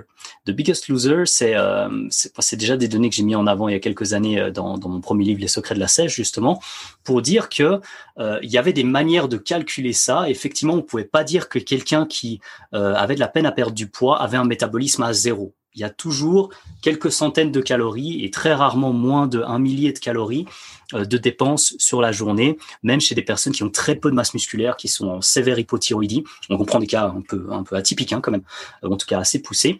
Les, personnes dépensent toujours une certaine quantité de calories de base. On pourrait dire c'est un peu comme le moteur qui reste allumé, quoi. Excuse-moi. Faut bien vivre. Ça, ça... Non, je dis faut bien vivre. C'est euh, c'est le fonctionnement du corps. Euh, à son, à son minimum. Quoi. Oui, non, non, c'est ça, c'est vraiment ça, c'est le, le, fonctionnement basal, mais c'est pas que ça, parce que on pourrait dire dans le fonctionnement euh, du métabolisme basal, il y a différentes choses qui peuvent être plus ou moins actives. Par exemple, en dessous de certains seuils, euh, et là pareil, ça fait probablement plus de 2-3 ans que j'en parle déjà euh, de ce côté-là. Je pense que les gens en parlent depuis bien plus longtemps, vu que les études sont déjà dans les années 2000, 2003, 2005 par là, mais l'étude que j'ai en tête, c'est de 2011, c'est de Anne Lux, qui parle de la disponibilité en énergie chez les athlètes, et on se rend compte que des athlètes qui n'ont pas assez d'énergie énergie disponible une fois qu'ils enlèvent les calories dépensées pour le sport, parce que pour être clair, vous dépensez 200 calories pour aller courir, ces 200 calories de la course, elles sont plus disponibles pour votre cœur, pour votre foie, pour votre cerveau. C'est utilisé pour un effort mécanique. Elles sont plus là. Elles sont perdues pour ainsi dire. C'est pas grave, c'est bien, ça permet de pas avoir d'excès calorique, ok. Mais elles ne sont plus disponibles pour le corps. il y a cette euh, cette idée de seuil avec le premier seuil, euh, voilà, euh, qui est de 30 kilocalories par kilo de masse maigre. Pour ceux qui veulent s'amuser à calculer, il y a une vidéo que j'ai fait en français là-dessus, vous trouvez assez facilement si jamais avec le calcul et tout. Et l'idée c'est que en dessous de ça, on peut avoir des trucs qui sont vraiment pas cool, genre plus de risques d'aménorrhée, plus de risques de fracture, de fatigue, plus de risques d'avoir de la peine à cicatriser, toutes ces choses qu'on va retrouver en fait dans n'importe quoi qu'on appelle un déficit calorique chronique, mais qui peut se traduire aussi par des équivalences de d'hypothyroïdie subclinique ou ce genre de choses. Donc pas forcément diagnostiqué avec une TSH au-dessus de temps, mais avec des symptômes vraiment qui pourraient être qualifiés d'une hypothyroïdie subclinique. Et globalement, le corps fait des concessions. Il y a une certaine quantité de trucs à disposition, un peu comme un manager qui va payer ses employés. Ben, à un moment, euh, s'il y a il y a une période un peu comme maintenant, hein, ça va parler à beaucoup de monde, délicate pour la plupart des gens d'un point de vue financier, eh ben on va faire des concessions. Puis il va peut-être garder les trois meilleurs employés sur les cinq. C'est malheureux, mais on laisse ça de côté juste pour l'exemple et on se dit bah c'est normal. Il va surtout faire fonctionner le cerveau, le cœur, les reins et puis le, le foie. Ok. Puis le reste, bon bah la libido, on va diminuer un peu. La pousse des cheveux, rien à foutre aussi. Euh, toutes ces genres de choses. Et en fait, du coup, la perte de poids peut être liée aussi avec une plus ou moins grande disponibilité en énergie et ou en glucose et le fait de garder suffisamment de glucose à disposition pour que le corps continue de tourner, c'est une manière de dire au corps, ça va. On, manque d'énergie, ok, globalement, des choses qu'on peut pas feinter, mais il y a quand même assez pour que ça, ça tourne. Il y a quand même assez pour convertir la T4 en T3, l'hormone thyroïdienne active. Il y a quand même assez pour que notre cerveau ait 120 grammes de glucose par jour, à peu près 5 grammes de glucose par heure. Il y a quand même assez pour que voilà, on se sente relativement bien et qu'on plie pas de la gueule sous ses toasts toute la journée. Il y a quand même assez pour que, je caricature un peu, mais voilà, on a toutes ces choses qu'on peut mettre en place et probablement le fait que régulièrement on hausse un petit peu les calories sous forme de paliers de pause. Ça, c'est quelque chose qui est assez récent. Euh, une, une, étude euh, qui a trouvé un nom un peu sexy comme ça pour retenir facilement, qui s'appelle la Matador Study, qui se trouve sur PubMed. C'est une étude qui suggère simplement de faire des pauses régulièrement et que les personnes qui ont fait des pauses arrivaient en fait à mitiger les adaptations métaboliques en faisant régulièrement des pauses, alors qu'au final, ils arrivaient à perdre tout autant de poids. Donc euh, voilà, ça c'est un domaine un peu plus récent, on va dire. Mmh, quand tu parles de pause, est-ce que c'est euh, remonter un tout petit peu les calories ou alors c'est rester, euh, c'est ne pas descendre? Est-ce qu'on se met sur un plateau ou on remonte un petit peu Alors c'est l'idée de remonter les calories de sorte à maintenir le poids mais pas en reprendre. Donc si tu imagines que on prend le calcul avec les termes qu'on utilise généralement pour la perte de poids, on parle de pourcentage de changement de poids par semaine. Exemple très simple, on fait 100 kilos, on perd 1% du poids, bah on est à 99 kilos, moins 1 kilo. Si on perd 2% du poids, bah on perd 2 kilos. Voilà, on prend l'exemple de quelqu'un de 50 kilos qui perd du poids à 1% du poids par semaine, elle va perdre 500 grammes. Si ensuite le but de faire une pause euh, c'est de ne pas perdre de poids, bah, elle va avoir 0% de changement de poids pendant cette semaine. Et donc typiquement, ce qu'on pourrait dire, c'est le modèle de l'étude est le suivant, c'est deux semaines par exemple avec une perte de poids et deux semaines avec 0% de changement de poids, pour ensuite repartir, deux semaines de nouveau de perte de poids. Donc les calories sont remontées, mais uniquement dans, dans une optique de ne pas perdre plus de poids, sans pour autant en reprendre. Donc c'est une pause, hmm. pas dans le sens. c'est pas le yo-yo. Ouais, c'est ouais, c'est une sorte de, on évite le yo-yo avec en fait des, une descente par palier quoi. Et, alors ça, c'est plus pour le côté psychologique. Euh, alors, euh, enfin, tu m'as, c'est pour le côté métabolique. Euh, mais c'est aussi le côté psychologique. Alors c'est du bien, ça me de remanger un peu. oui, alors carrément. Moi, je suis le dernier à convaincre pour ça. Mais l'idée, c'est que le déficit calorique est en général facile pour quasiment personne. C'est-à-dire avoir moins d'énergie à disposition que ce dont le corps a besoin, c'est pas cool. Quoi. ça peut être de 200 calories, ça peut être de 800 globalement c'est pas cool. Au bout d'un moment, le corps nous dit écoute euh, Coco, ce serait bien de manger un peu quoi. par définition, c'est ça, c'est on va contre euh, contre le phénomène de survie qui fait qu'on va avoir du stockage pour survivre et puis nous on, on enlève ce stockage dans un sens. Alors ouais, c'est oh, sans, sans aller peut-être aussi loin que certains qui justement vont dire à un moment il y a un mode famine et puis on dépense vraiment plus de calories parce que ça c'est faux, mais il y a vraiment des adaptations métaboliques et là c'est juste pour mettre un peu de contexte et là du coup le corps comme il aime pas ça, spécialement quand il n'y a pas assez de glucose à disposition, le fait de tourner en oxydation de lipides de manière augmentée et exagérée, c'est un état pathologique. Oxyder trop de lipides par rapport à notre capacité à oxyder du glucose de manière préférentielle, c'est ce qu'on appelle une diminution de la metabolic flexibility, la capacité à passer d'un substrat à un autre. Passer du glucose à l'oxydation des lipides, c'est quasiment jamais un problème. Passer je vais peut-être, euh, je vais peut-être reformuler pour ceux qui, vont se perdre un petit peu. Sur ça. Désolé, euh, je m'emballe. quand tu dis servir de l'oxydation des lipides pour fournir de, de l'énergie. Enfin, on est d'accord pour dire que c'est on tire l'énergie des lipides comparativement on tire l'énergie des glucides. Mhm. C'est bien ça. C'est sûr que je comprends. Non, non, c'est parfait. Euh, concrètement, euh, quand on, on, se dit, voilà, est-ce que on a de l'énergie à disposition pour faire notre tâche de tous les jours Le glycogène hépatique, donc le sucre dans le foie, stocké dans le foie, c'est un petit peu notre compte courant. C'est un peu, on va payer quelque chose et puis on a de l'argent dans notre banque, le compte courant, on paye et puis globalement, on se dit pas, mince, j'ai plus d'argent sur mon compte courant. Attendez, je vais juste faire un transfert de mon compte d'épargne au compte courant et c'est un peu compliqué. Donc le compte courant, c'est votre glycogène hépatique, pour faire simple. Et quand le corps a assez de glycogène c'est les, c'est les pâtes, c'est le riz, c'est les patates, euh, c'est les fruits. Euh, Exactement. C'est voilà. même dans certains cas, on pourrait même dire que c'est du sucre. Rajouter 5 grammes de sucre dans votre café, c'est aussi des glucides. Et puis, euh, donc voilà, globalement, c'est des soit des polymères de glucose sous forme d'amidon, soit c'est du, du, du, sucre au sens strict du terme, un mélange glucose et ça c'est notre code courant ça. voilà. Et puis euh, donc en fait, si on se dit, euh, est-ce qu'il y a des choses qui, qui qui sont problématiques vraiment dans le fait de pas avoir assez de glucose pendant assez de temps, on pourrait se dire que euh, globalement on va se sentir encore moins bien avec ça, mais pas forcément. Je donne un, contre-exemple que j'aime bien donner c'est si euh, on tourne pas mal au fameux relais hormonal. Donc, un bout d'un moment, quand on mobilise une certaine quantité de graisse en grande quantité, on a besoin des catécholamines, l'adrénaline notamment, pour mobiliser la graisse de notre tissu adipeux pour ensuite pouvoir l'utiliser. Donc, en, gros, quelque part, on doit d'abord ouvrir notre compte d'épargne, qui est la graisse, avant de pouvoir retirer l'argent. Donc, cette étape-là, c'est une étape nécessaire aussi dans le corps pour visualiser un petit peu. Et donc, du coup, euh, on peut se dire que quand on tourne un petit peu trop longtemps avec ça, euh, ben les temps sont durs quoi. Quand euh, régulièrement on se dit purée d'habitude je paye tout tranquille avec mon compte courant puis là ça fait cinq paiements de suite, je suis obligé d'aller chercher dans mon compte d'épargne. On se dit nous-mêmes intuitivement que c'est pas la meilleure période de notre vie. Ben le corps c'est pareil, il a ce type de, de, sentiment, on pourrait dire ça comme ça. Je sais pas si on peut dire sentiment, mais vous, me pardonnerez si jamais pour le, le terme utilisé, mais globalement quand ça va, il y a assez de glucose à disposition. Quand ça va, il y a assez de glucose à disposition qui peut être utilisé, utilisé jusqu'au bout, c'est-à-dire avec comme accepteur final, je traduis tout de suite, accepteur final d'électrons, l'oxygène. Donc on passe par la phosphorylation oxydative du glucose. On est capable de créer du glucose en passant par la voie aérobie avec l'oxygène.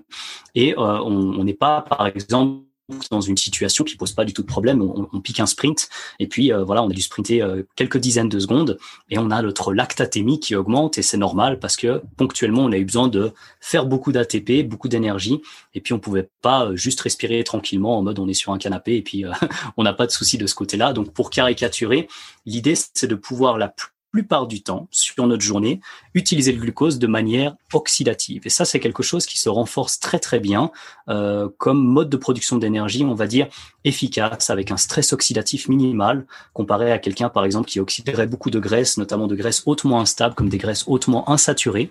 Quelqu'un qui, par exemple, a mangé des fast-food un peu toute sa vie, puis qui a décidé de manger des, frites baignées dans l'huile de colza. Bon, bah, certains vont parler d'oméga 3. Moi, je suis pas tout à fait convaincu que ce soit le truc le plus intéressant dans les frites. Mais du coup, la personne va prendre un peu cher au moment où elle va relâcher ses graisses et essayer de les utiliser comme énergie. Et là, le corps va vraiment remarquer que, OK, c'est pas top. Il y a pas mal de choses pas nickel qui se passent. Et là, tu parlais de vitamine E au début du, du podcast, quelqu'un qui oxyde beaucoup de graisse hautement insaturée et quelqu'un qui aura besoin de plus de vitamine E, le fameux antioxydant notamment. Probablement de vitamine C aussi. Et quelqu'un qui fume en plus, ce sera encore pire. Mais pour faire simple, ce qu'on peut voir, c'est qu'il y a des personnes qui aiment bien perdre du poids vite quelque part parce que ça coupe la sensation de faim. Quelqu'un sous adrénaline, L'adrénaline, ça fait partie de ce relais hormonal, ce qui est censé nous donner un petit coup de pied aux fesses comme ça pour être bien focus. Ben, on n'a pas faim quand on est sous adrénaline. Donc quelqu'un qui jeûne, par exemple, qui dit ah, je me sens bien, je suis focus, j'ai pas faim, c'est totalement normal. Le mode que le corps est en train d'utiliser à ce moment-là, c'est un mode qui est lié à un état d'activation important qu'on appelle le système sympathique, le fameux fight or flight. C'est un peu réducteur de dire ça comme ça, mais globalement, on n'est pas en mode rest and digest, on n'est pas en mode repos et digestion. Donc, quelqu'un de stressé et en manque de disponibilité d'énergie et qui a une grande sécrétion de catécholamine, adrénaline y compris, va pas avoir faim. C'est pas le moment. Parce que c'est l'équivalent d'un point de vue physiologique à un lion qui nous court dessus. Bon, bah, il faut se barrer. Là, c'est pas le moment de digérer tranquille sur le divan, quoi. Donc, le corps peut apprécier le fait de manger beaucoup moins d'un coup pour arriver plus vite à l'objectif. Par exemple, quelqu'un qui se dit, OK, moi, j'ai 10 kilos à perdre. On va pas par quatre chemins. On y va sport machin, je mange juste de la salade et du poulet s'il faut, j'assume le truc, je suis en gros déficit calorique. Une fois que j'arrive à ça, ensuite je, mets mes, euh, je, me mets à faire des trucs euh, bonne santé, etc. Mais avant tout, je veux perdre mes 10 kilos. Il y a des gens comme ça. Moi, c'est pas quelque chose que je préconise, mais c'est quelque chose que je comprends très bien. Quelqu'un qui veut d'abord arriver à une certaine étape, et ensuite j'ai perdu ces 10 kilos qui me dérangent et qui font que je me sens mal dans ma peau, en espérant que la personne se sentira mieux dans sa peau après si c'est ce qu'elle pense, parce que c'est son objectif, c'est elle qui choisit. Euh, ça peut être une solution mais c'est pas quelque chose que moi je préconiserais parce que je, dans ma compréhension actuelle, le fait de donner assez d'énergie à la totalité de notre corps, c'est une manière de lui dire tout va bien, tu peux continuer d'activer les systèmes qui sont importants, tu vas pas risquer de tomber malade trois fois plus facilement parce que tu es en déficit calorique avec euh, en gros euh, un gros manque de disponibilité en énergie. On sait que le cortisol a un effet important sur la glande thymus qui est responsable de la fabrication des lymphocytes T qui fait partie du système immunitaire, c'est pas le seul truc mais voilà. Donc en gros quand, quand on se mange nous-mêmes mais notamment certaines parties de masse maigre avec une exposition chronique au cortisol, ce qui arrive dans des démarches assez poussées quand même au niveau de la perte de poids, on peut garder une certaine quantité de masse musculaire, mais quand même être pas en bonne santé. Donc voilà, pour te donner un peu le résumé de ce que je comprends maintenant, je pense qu'on peut faire beaucoup mieux que juste dire à quelqu'un euh, t'es gros, tu manges trop et culpabilise. je caricature, mais malheureusement certains ont ce type de discours autoritaire. Oui, quelque part, il s'agit de créer un décalage énergétique mais l'idée, c'est de pouvoir aider les personnes à l'obtenir. Et pour aider les personnes à l'obtenir, il faut regarder ce qu'elles peuvent faire pour augmenter leurs dépenses énergétiques. Et un des trucs qui est intéressant, c'est de ne pas empiéter sur la fonction thyroïdienne. C'est pas le seul truc. Il y a l'activité physique, il y a globalement le choix des aliments, il y a le mode de vie, il y a plein de choses, c'est certain. Mais un des premiers trucs auxquels on peut penser, qui est quelque part la manière de rester en bonne santé facilement sans trop d'efforts, c'est ne pas empiéter sur la fonction thyroïdienne. Parce que perdre du poids, c'est bien c'est une chose. Mais euh, si ça se fait au détriment de la santé et que la santé n'est pas récupérée par la suite parce que la personne n'est pas suffisamment bien encadrée, à mon avis, ça peut poser des, problèmes aussi. Donc c'est pas juste plus on perd du poids facilement, mieux c'est. Plus on a perdu de kilos, mieux c'est. Et puis plus on est maigre, plus on est en bonne santé. Il y a des personnes qui sont maigres avec euh, la maladie du foie gras non alcoolique, le non alcoolique fatty liver disease, alors que les personnes sont euh, pas plus grosses que toi et moi, tu vois. Ok, si je, me tente un, petit résumé euh, très simple, je vais essayer de simplifier. Euh, J'espère ne je vais pas faire d'erreur. Mais donc, on est d'accord pour que pour perdre du gras, parce que les gens ils veulent pas perdre du muscle, ils veulent perdre du gras. Euh, même euh, même quelqu'un qui fait pas de musculation, tu, tu, dis tu veux perdre du, du gras, oui, tu veux perdre du muscle, non. Donc en fait, ça serait de, on est d'accord d'avoir une, une, un apport calorique qui est inférieur à nos dépenses, ça, c'est juste, je veux dire, ça peut pas être euh, remis en question, euh, j'imagine. Mais euh, que, cette, que ce déficit calorique ne soit pas trop important pour justement pas rentrer dans toutes, toutes ces considérations, toutes ces problématiques qu'on peut avoir. C'est avoir quelque chose qui est au long terme, régulier, une, une, un déficit progressif également, et en faisant des petits plateaux. Alors, c'est bien résumé, mais je peux pas te laisser finir sur cette conclusion parce qu'il y a quelque chose que je dois rajouter. Mais tu as bien résumé par rapport à ce que j'ai dit. Donc, euh, je dois quand même rajouter un truc qui est important, c'est mm. que il n'y a pas plus important que ces deux critères. Le premier que tu as résumé très très bien, c'est il faut d'une certaine manière induire un déficit calorique. Mais le deuxième critère, c'est l'adhésion, c'est la capacité de le tenir sur une certaine durée. Et comme on revient à la base, le déficit calorique, c'est quelque chose qui est pas apprécié par grand monde je, enfin, je connais pas grand monde qui me dit que voilà, ils sont contents d'être en déficit calorique. Peut-être quelques extrêmes en compétition qui aiment bien voir leur shape évoluer, les abdos se dessiner, etc. Ça, c'est autre chose. Mais ça veut pas forcément dire qu'ils apprécient le fait de se dire, mmh, j'ai j'ai fini de manger, j'ai encore faim, je fais quoi? Bah, t'attends. Désolé.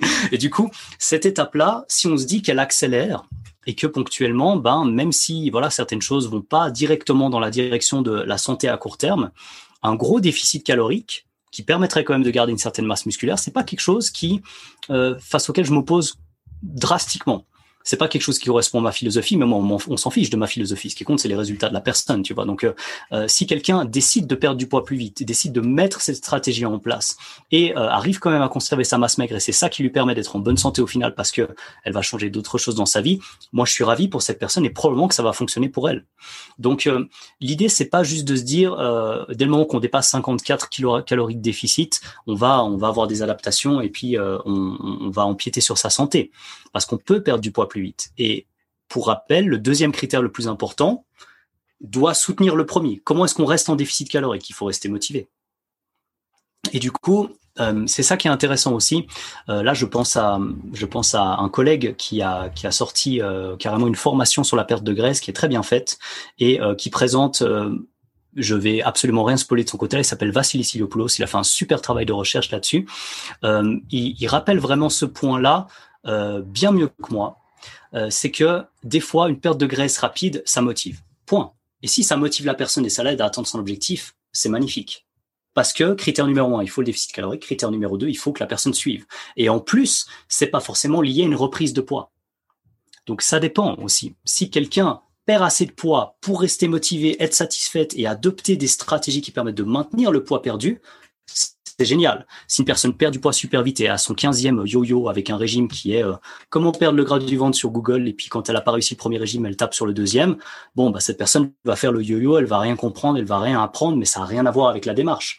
Si quelqu'un apprend, comprend et applique un déficit calorique important et au final se retrouve plus vite en bas, et est contente de ça, je pense que c'est un excellent outil. Et puis ça, Vassili, si jamais on parle très très bien dans sa formation. Mm. Mais euh, c'est pour ça que je pouvais pas te laisser en gros finir juste là-dessus. Moi, je dirais clairement, c'est plus ma philosophie. Mais peu importe, parce que moi, je pars pas, je fais pas 130 kilos, tu vois. Si j'accompagne quelqu'un qui fait 130 kilos, avant tout et surtout, l'idée, c'est que je sois clairement à la place de la personne, empathique, capable de comprendre la personne, savoir ce qui la motive et ensuite appliquer la stratégie adéquate pour qu'elle perde du poids.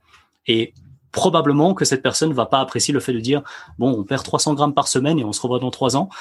Euh, non, hmm. et ça semble quand même assez logique que ce soit pas le cas. Hmm.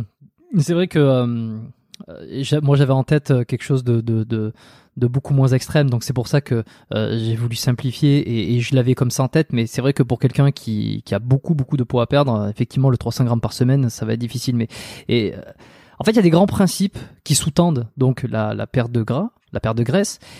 Et il y a quand même un facteur hyper aléatoire euh, et qui est, super important, c'est donc le facteur individuel, comme tu dis. C'est où s'extrouve la personne, quelle est la psychologie derrière, quel est le truc. Euh, et euh, et, c'est ça, hein, c'est que. C'est pas facile, quoi. C'est les grands principes à adapter en fonction d'eux. bon, après, si vous êtes quelqu'un un peu dans la moyenne qui avait entre 5 et 10 kilos de gras à perdre, voilà, je pense qu'il n'y a peut-être pas besoin de se d'aller peut-être trop loin dans la réflexion sur les trucs. Déjà, tout ce qu'on a dit là, euh, ça me semble, ça me semble jouable, quoi. Non, je pense que c'est ça le plus important, c'est que, bah, comme toi d'ailleurs, dans tout ce que tu apprends, finalement, tout ce que tu apprends, tu peux le mettre au service d'une personne que tu coacherais, mais ça veut dire que les informations que tu as en tête, elles sont jamais toutes pertinentes pour une personne. Il y en a plein qui sont intéressantes, mais tu dois choisir lesquelles tu vas partager, tu vas donner pour que ce soit spécifique en fait. Donc, euh, connaître les principes, c'est important, savoir ce qui euh, ce qui permet d'amener une perte de graisse, c'est important. Être dogmatique et moralisateur, et puis finalement avoir comme seule phrase à dire ah ben t'es pas en déficit calorique, on s'en fout en fait. Pas parce que la personne qui dit ça a pas raison. Hein. Bien sûr, c'est vrai qu'une personne qui ne perd pas du poids à un instant T n'est pas en déficit calorique parce que le déficit calorique, quand on le comprend vraiment bien, il induit par définition une diminution de l'apport énergétique par rapport aux dépenses du moment. Mais ça ne veut pas dire que la personne est capable très facilement de mesurer très précisément sa dépense du moment. Ça ne veut pas dire que la personne est capable de mesurer très précisément ses apports du moment. Est-ce qu'elle compte tous ses calories? Elle se balade avec sa petite balance de bodybuilder pour euh, tout peser à chaque instant et tout? Oui, j'en connais des gens comme ça, mais c'est une extrême minorité. Donc le fait d'être dogmatique à la base, alors qu'on sait qu'une écrasante majorité des gens ne comprennent pas exactement ce que ça veut dire, on s'en fout complètement. C'est un, conseil qui est juste à côté, quoi. C'est moralisateur, c'est culpabilisant, c'est même carrément méchant, je pense, dès le moment qu'on se rend compte de ça. Si on n'en a pas conscience, c'est autre chose. Mais vraiment dire à quelqu'un qui est obèse, ah, mais c'est parce que tu manges trop et t'es paresseux, on s'en fout, ça va absolument pas amener à quelque chose de positif. Le but, c'est quoi? C'est d'aider les gens à changer ou c'est de les moraliser en disant non seulement je suis le meilleur, mais en plus j'ai la connaissance et puis euh, je suis prêt aussi à t'insulter parce que je pense que ça va t'aider à perdre du poids. C'est totalement ridicule. Donc voilà, il y a ce côté aussi qui est important à garder en tête, c'est le côté professionnel de la santé, empathie et le fait de pouvoir avoir un, échange humain, en fait, tout simplement. Parce qu'avec les réseaux, on se rappelle bien ce qui se passe. Un réseau social est tout sauf social. on n'est pas en face des personnes, on se connaît même pas, on est déjà capable de s'insulter. Alors que, en fait, dès le moment qu'on prend vraiment quelqu'un en charge et qu'on a vraiment envie de l'aider, euh, il faut connaître les grands principes. Mais ça ne veut pas dire qu'il faut être moralisateur avec ça. Très bien, je pense que le message est passé, c'est euh, plutôt clair, euh, c'est intéressant aussi, moi ça m'intéresse beaucoup. Euh, et tout ça, bon, c'est dans le cadre de la physiologie. Alors on a parlé des études, on a parlé de de, de métabolisme, de perte de poids. on reste dans, dans, quelque chose de très physiologique, donc euh, je sais pas si tu, si tu vois où c'est que je veux en venir. Euh, mais il y a quand même ce sport et, ce sport, cette activité est rongée, je sais pas si on peut dire rongée, mais par euh, le dopage, par les stéroïdes, par, par, par, par, des hormones exogènes. Est-ce que à partir du moment où on commence à inclure des hormones exogènes, à savoir la testostérone, puisqu'on des échecs quelque chose de musculaire? Non, c'est pas ça. Ah, on va pas, pas parler des échecs. Les flèches. on va parler des, fléchettes et des dames. Exactement. À partir du moment où il y a une, un apport exogène d'hormones, est-ce que ça, ça remet pas tout en cause? On va pas, on va pas en parler pendant pendant 30 ans, hein, euh, parce que j'imagine qu'il y a beaucoup beaucoup à dire. Mais euh, et peut-être pour faire en parallèle avec ce qu'on disait au début, c'est que il y en a qui disent que euh, s'entraîner avec des, des, produits dopants c'est complètement différent que de s'entraîner sans produits dopants. Euh, sans détailler mon avis et puis je, ça intéresse pas forcément des gens, mais euh, je pense un tout petit peu que qu'il y a du vrai. Euh, c'est que je, je, pense pas qu'on s'entraîne exactement pareil quand on a des produits dopants, quand on a quand on quand on n'en utilise pas, pas du tout même. Mais ça remet en cause tout ça le métabolisme là parce que euh, on connaît hein, je veux dire euh, on a entendu dans les interviews les mecs qui se font des cures de, de stéro ils changent rien de ce qu'ils bouffent ils bouffent de la merde et puis ils sèchent. Oui bien sûr. Euh... ce qui fait que ça change complètement le paradigme ça. Et alors bon je, je, vais juste continuer là-dessus. Euh, il me alors, tu, vas me dire si je me trompe hein, euh, il me semble que tu as déjà euh, essayé une, une, cure de stéroïdes. Oui, oui, oui, plusieurs. Pendant une année et demie, j'en parle ouvertement, sans problème, si tu, si tu veux, non, pas de souci. Euh, je, voilà, je savais que je l'avais eu plusieurs fois. En général, j'annonce pas les trucs comme ça quand c'est juste des, des simples suppositions, mais j'ai entendu plusieurs fois. Et si on reste dans ce domaine-là de qu'est-ce que ça change en termes de physiologie, euh, toi, ton expérience, ton feedback, si on regroupe un petit peu tout ça, est-ce que ça fait une telle différence, tu vois? C'est, quoi ton, ton retour d'expérience là-dessus? Oui, alors, euh, je pense que le premier truc, euh, c'est que on peut pas dire que ça fait pas de différence, mais on peut pas dire que ça supprime tout le travail extraordinaire qui est fait par les plus grands athlètes. Donc euh, je, je, caricature, mais dire que quelqu'un a un physique mais absolument extraordinaire, harmonieux et arrive en plus sec sur scène avec un posing magnifique et dire ouais mais bon de toute façon les sous stéro, c'est la non mais ça on est d'accord. C'est juste ridicule en fait. C'est un gars frustré qui projette ses propres limitations de de gars qui a rien fait de sa vie sur quelqu'un qui est juste un athlète magnifique et puis voilà. Donc il y a ce premier truc qu'il faut vraiment garder en tête, c'est que c'est pas parce que chose change que finalement ils jouent pas tous aux mêmes règles. Parce que si tu veux gagner le Tour de France, à un moment tu vas pas, tu vas pas boire juste de l'eau quoi.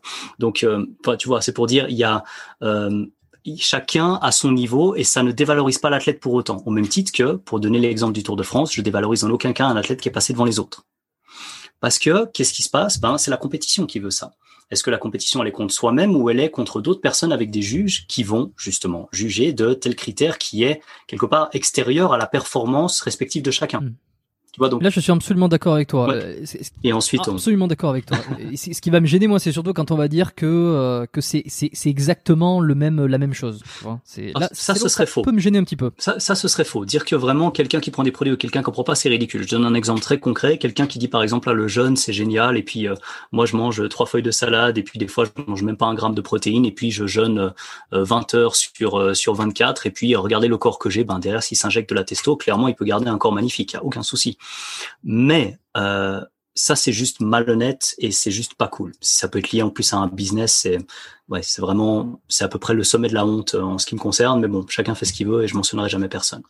Mais dans l'idée, euh, le fait de prendre des produits par rapport à ma propre expérience, tout d'abord, comme ça je me moque de personne si ce n'est moi-même à l'époque, euh, c'est impressionnant comme tu abordes la salle différemment, de, de ton attitude change. Enfin, si tu imagines vraiment juste avant de partir à l'entraînement, euh, tu as, euh, ben voilà, on va, utiliser les termes qui fâchent. Tu as fait ton injection euh, et puis tu sens petit à petit que ça arrive selon la vitesse à laquelle le, le, le, le, stéroïde que tu as choisi voilà va faire effet. Et puis tu arrives en salle, tu as une espèce de pouf, focus, c'est parti, il y a que ça. Toi, la barre, c'est parti, boum. et, tu es plus mal que mal parce que tu as un des taux de testostérone qui correspondent à je sais pas combien d'hommes concentrés en un seul. Donc forcément, il y a des choses qui se passent aussi d'un point de vue psychologique, on peut l'imaginer.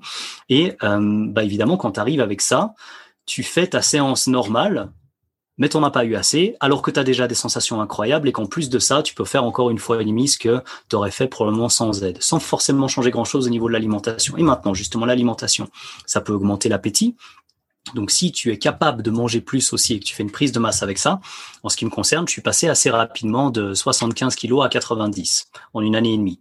Donc voilà, quand en une année et demie, quand tu as déjà 7 ans de musculation derrière, tu prends un kilo par mois, il y a quelque chose qui va pas. Donc effectivement, on parle de quelque chose de pas naturel, bien sûr. Et donc là, de ce côté-là, euh, les changements ont été impressionnants, mais j'ai pas l'impression pour autant que tu vois, j'ai pas mérité ce que j'ai fait parce que je me suis pas entraîné ou j'ai pas mangé bien. Mais clairement, jamais j'aurais eu les mêmes résultats. Clairement, je pense que ça change euh, de, de, façon assez impressionnante la manière dont tu vas t'entraîner. Et euh, clairement, je pense pas pouvoir réobtenir, malgré cette histoire de mémoire musculaire, les mêmes résultats que j'ai eu à l'époque de ce côté-là. Ce qui fait que si je peux parler du premier regret que j'ai maintenant, même s'il est parfaitement assumé, mais qui est peut-être un premier truc à dire quand même, c'est que je vais pas aborder maintenant l'entraînement en musculation comme à l'époque. À l'époque, je pouvais me dire chaque entraînement m'amenait un peu plus vers le meilleur physique de tous les temps. Pour moi, bien sûr, je m'en fiche des autres. Mais Maintenant, c'est plus le cas. Le meilleur physique que j'ai probablement eu est quelque chose que j'ai eu quand j'avais des produits, justement. Et donc, maintenant, comme je m'entraîne, je m'entraîne pour un objectif personnel, mais avec une espèce de distorsion comme ça qui me dit, ah, j'ai déjà été mieux. Et ça, c'est un truc que je tiens en général à, à, dire euh, quand je parle de ma propre expérience, c'est que c'est quelque chose à garder en tête. Je suis content d'avoir testé, je suis content de pouvoir le partager. Je suis aussi content et rassuré de ne pas avoir eu de problème. Mais ça, c'est quelque chose qui va rester quand même dans ma tête.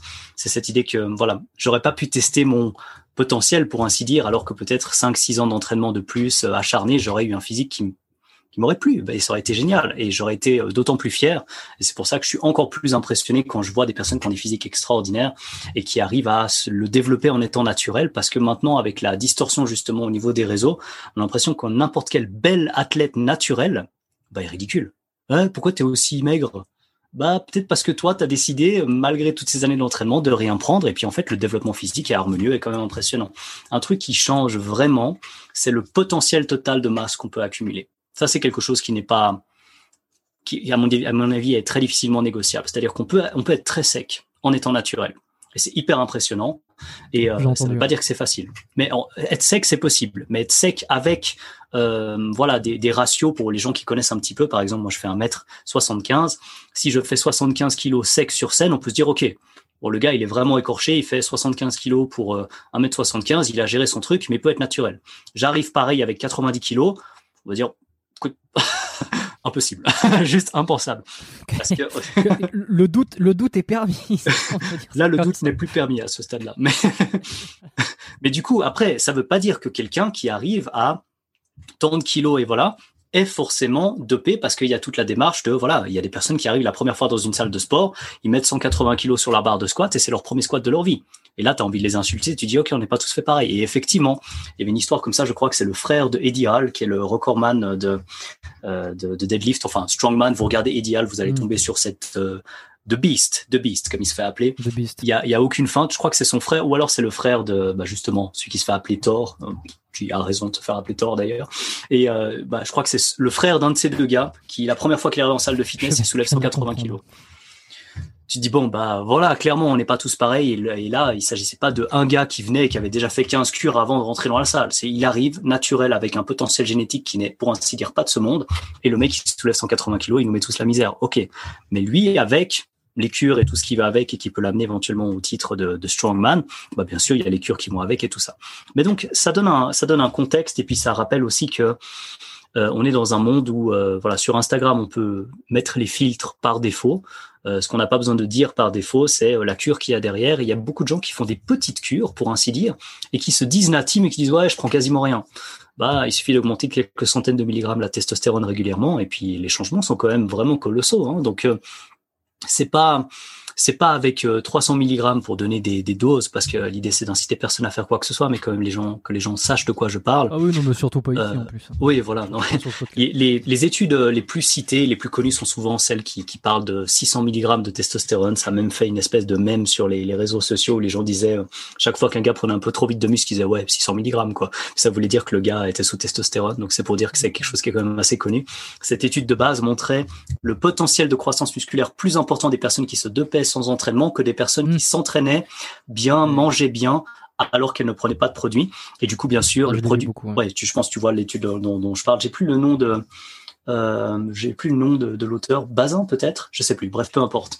Et euh, elle est facile à retrouver. Et les personnes qui s'entraînaient et qui prenaient des produits avaient bien sûr le plus de résultats. Euh, heureusement quand même que l'entraînement ajoutait encore quelque chose à ça. C'est le côté rassurant.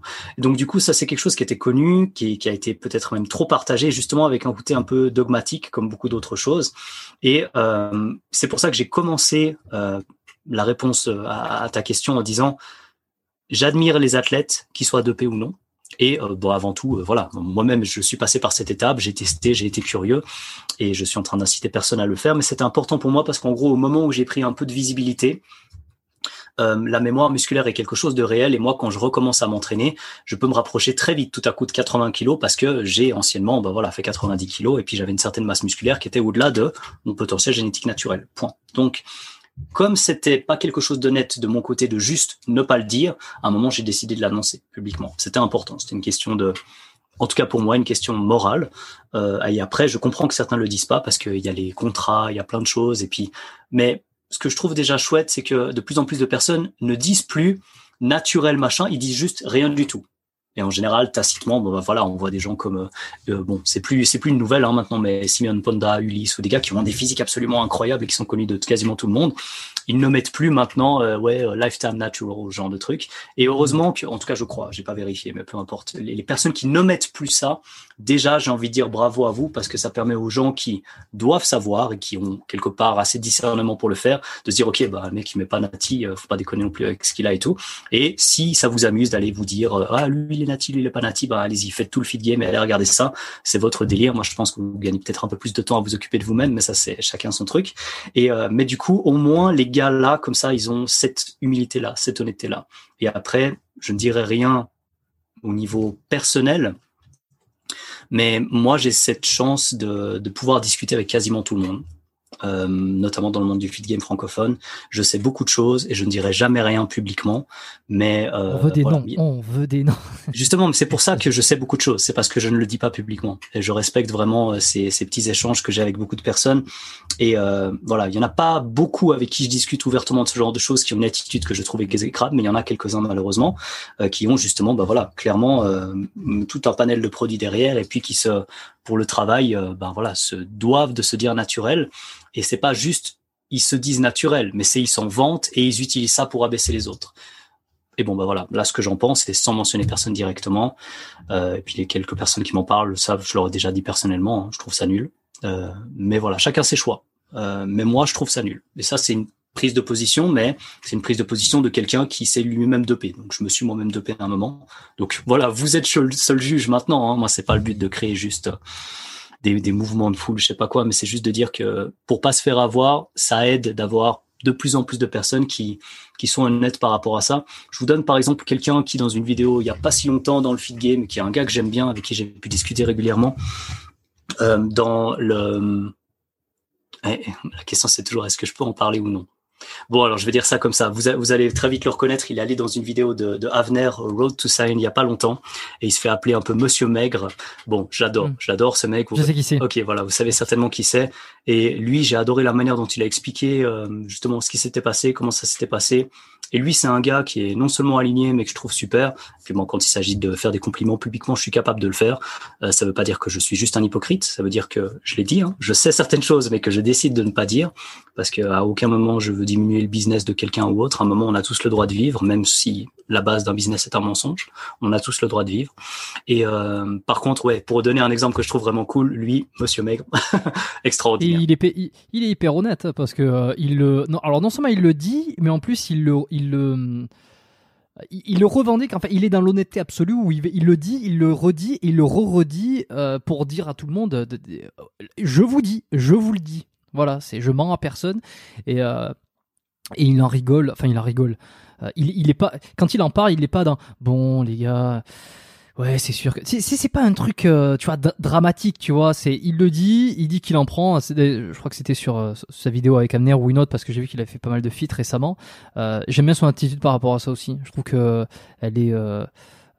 Est-ce que ça enlève le côté sérieux, grave?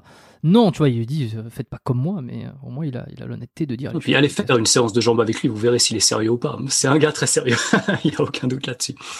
J'en doute pas.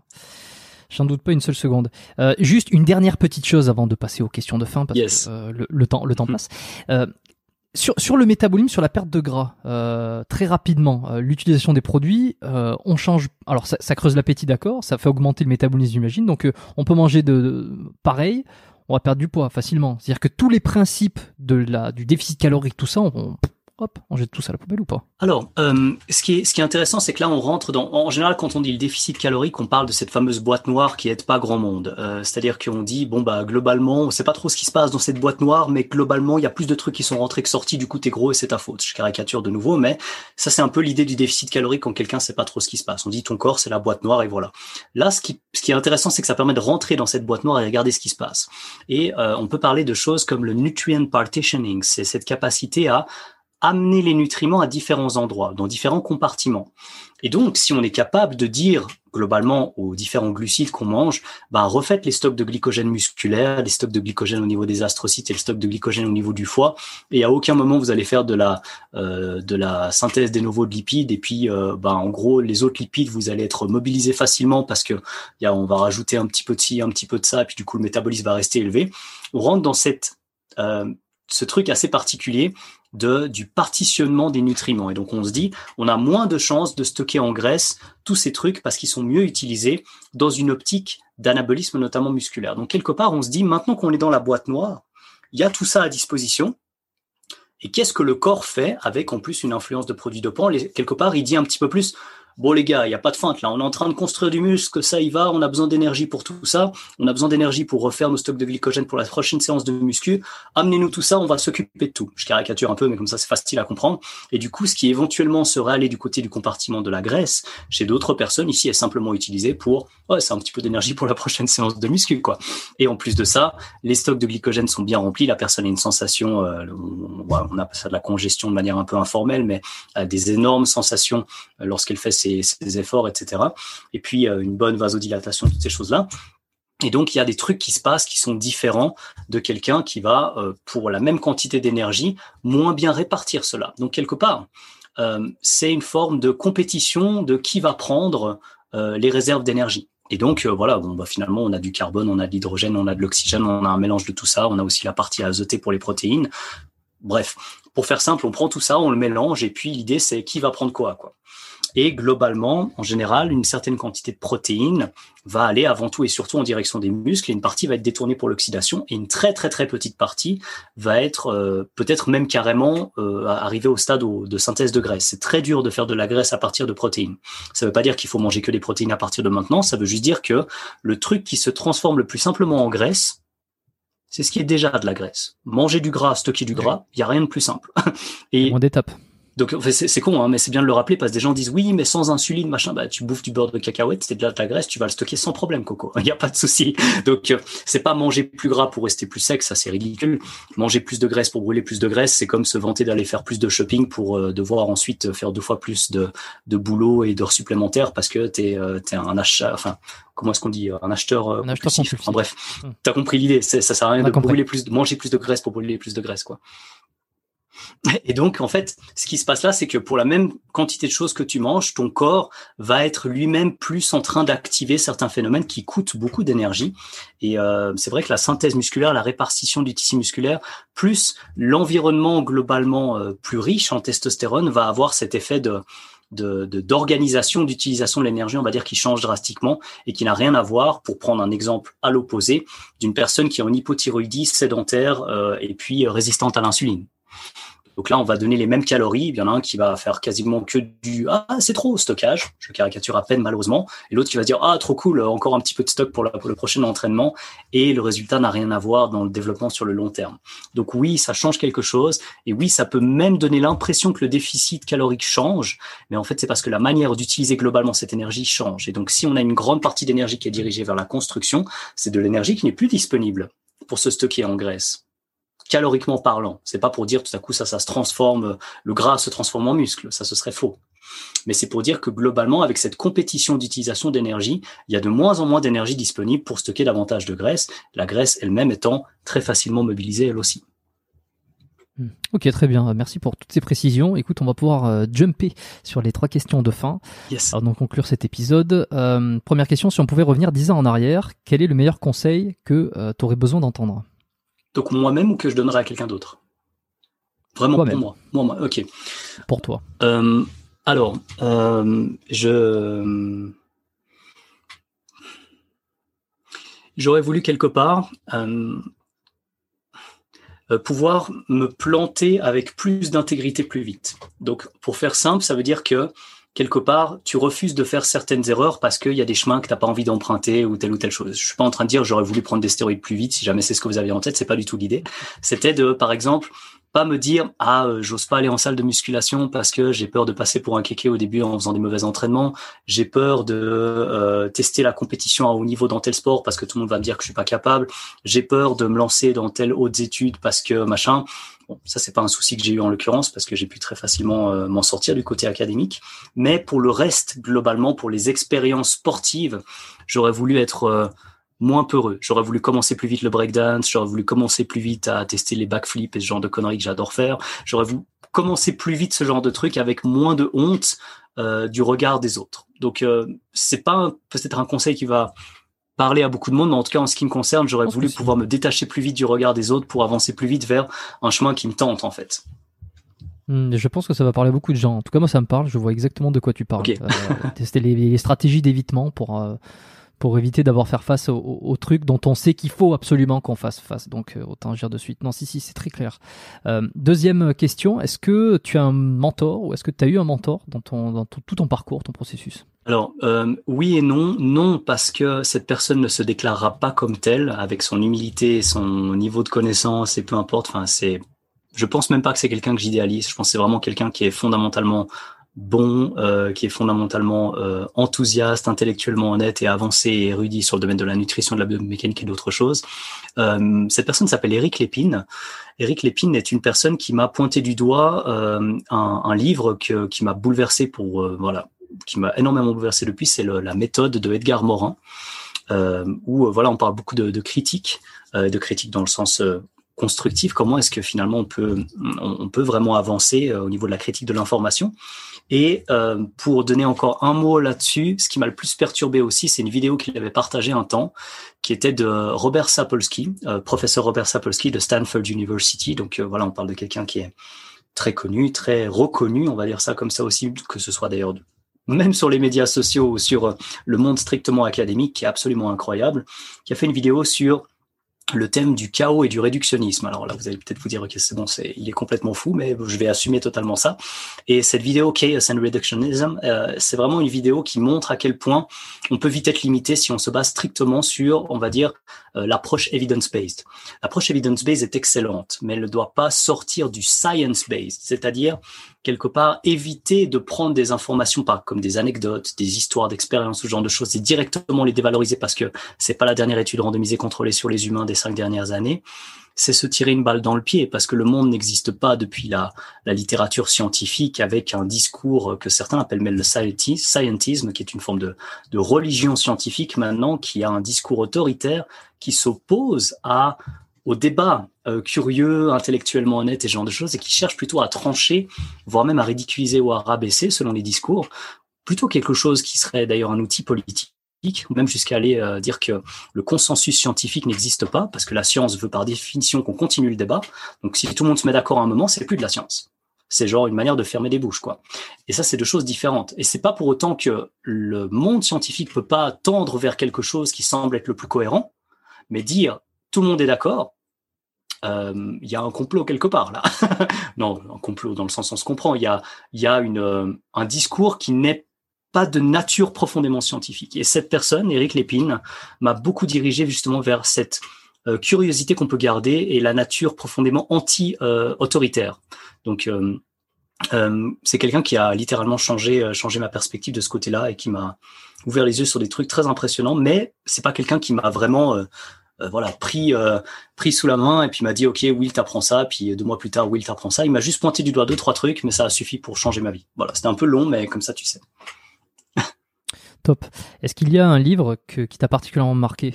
Et, euh, et, alors tu n'es pas du tout obligé de parler d'un livre d'entraînement. Ça peut être ça peut être autre chose D'accord, ok. Alors, bah, je suis désolé de répéter du, justement le livre que j'ai mentionné tout à l'heure, mais Edgar Morin, La méthode. Si vous êêtes capable de lire ce bouquin, euh, je vais vous dire très clairement, hein, j'ai certains des paragraphes de ce livre. Donc la méthode. La méthode, ça s'appelle? La méthode. Le, la tome 1, en l'occurrence, La nature de la nature. Euh, j'ai certains paragraphes m'ont pris plus d'une journée pour les comprendre. Des fois, je, je lisais un paragraphe, je me disais, j'ai pas compris, je recommence. Je relisais un paragraphe et des fois c'était seulement le lendemain quand je reprenais la lecture que je comprenais ce qu'il y avait vraiment derrière. C'est pas c'est pas un livre qui se lit facilement à moins que vous soyez déjà anormalement doué en termes d'analyse scientifique, de critique, de rigueur, d'ouverture d'esprit, etc.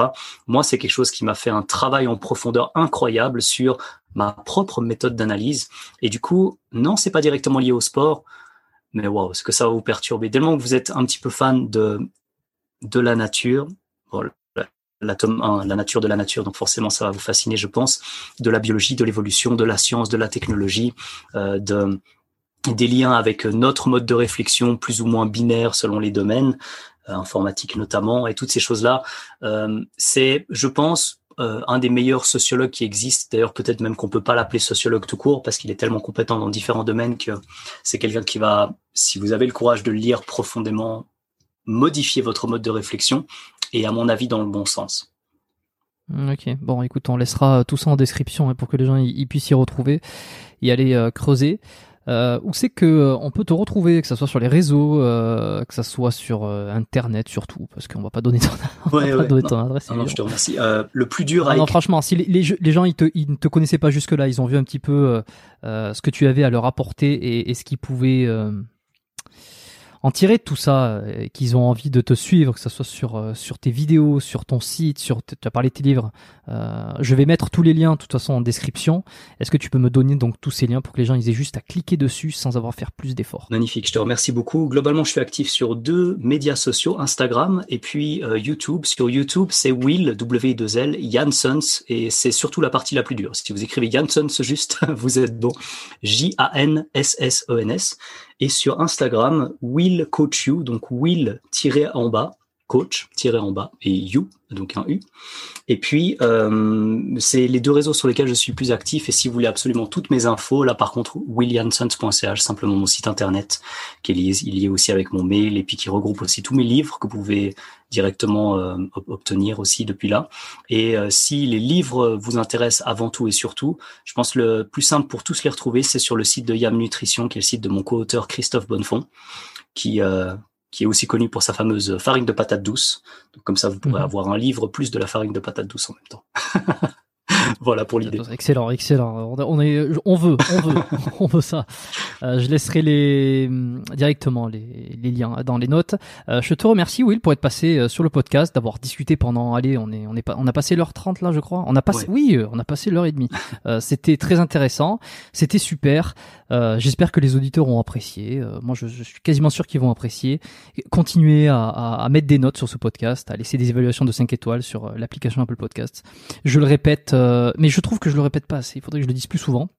Et surtout, euh, bah, si ça vous plaît, si vous avez appris des trucs, vous pensez que il euh, y a des gens autour de vous qui sont dans les mêmes, dans la même discipline, dans la même pratique, dans la même stratégie de réflexion, de d'amélioration, ben, n'hésitez pas à partager l'épisode à quelqu'un que vous connaissez. Vous lui envoyez directement par mail, vous lui faites un partage sur les sur les réseaux. Vous pouvez aussi prendre euh, directement une capture, la laisser sur Instagram euh, ou directement, même si vous écoutez les épisodes via Spotify, vous pouvez même partager directement dans les stories d'Instagram. Donc comme ça, euh, vos contacts peuvent voir que vous écoutez le podcast biomécanique et peut-être pourront voir aussi que vous êtes auditeur, euh, un auditeur euh, habitué, euh, apprécié, enfin apprécié. Oui, moi j'apprécie tous les auditeurs de toute façon, mais que si cet épisode vous a plu, n'hésitez pas à le, à le partager. Il y aura, il y aura Will Janssens sur le nom.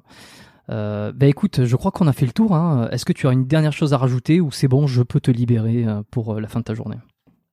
Oui, une toute dernière chose. Je te remercie infiniment de, de, m'avoir invité et puis euh, d'avoir accepté d'écouter euh, les quelques personnes qui t'ont suggéré euh, de, de me faire passer sur ton podcast. Et c'est un grand honneur d'avoir pu discuter avec toi. Et je te dis à la prochaine. N'hésite pas à me taguer bien sûr sur l'épisode quand il sort. Je relayerai bien évidemment.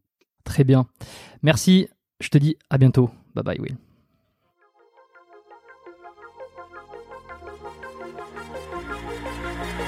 Merci d'avoir écouté cet épisode du podcast Biomécanique jusqu'au bout vous pouvez l'envoyer à deux de vos amis ou le partager sur vos réseaux sociaux.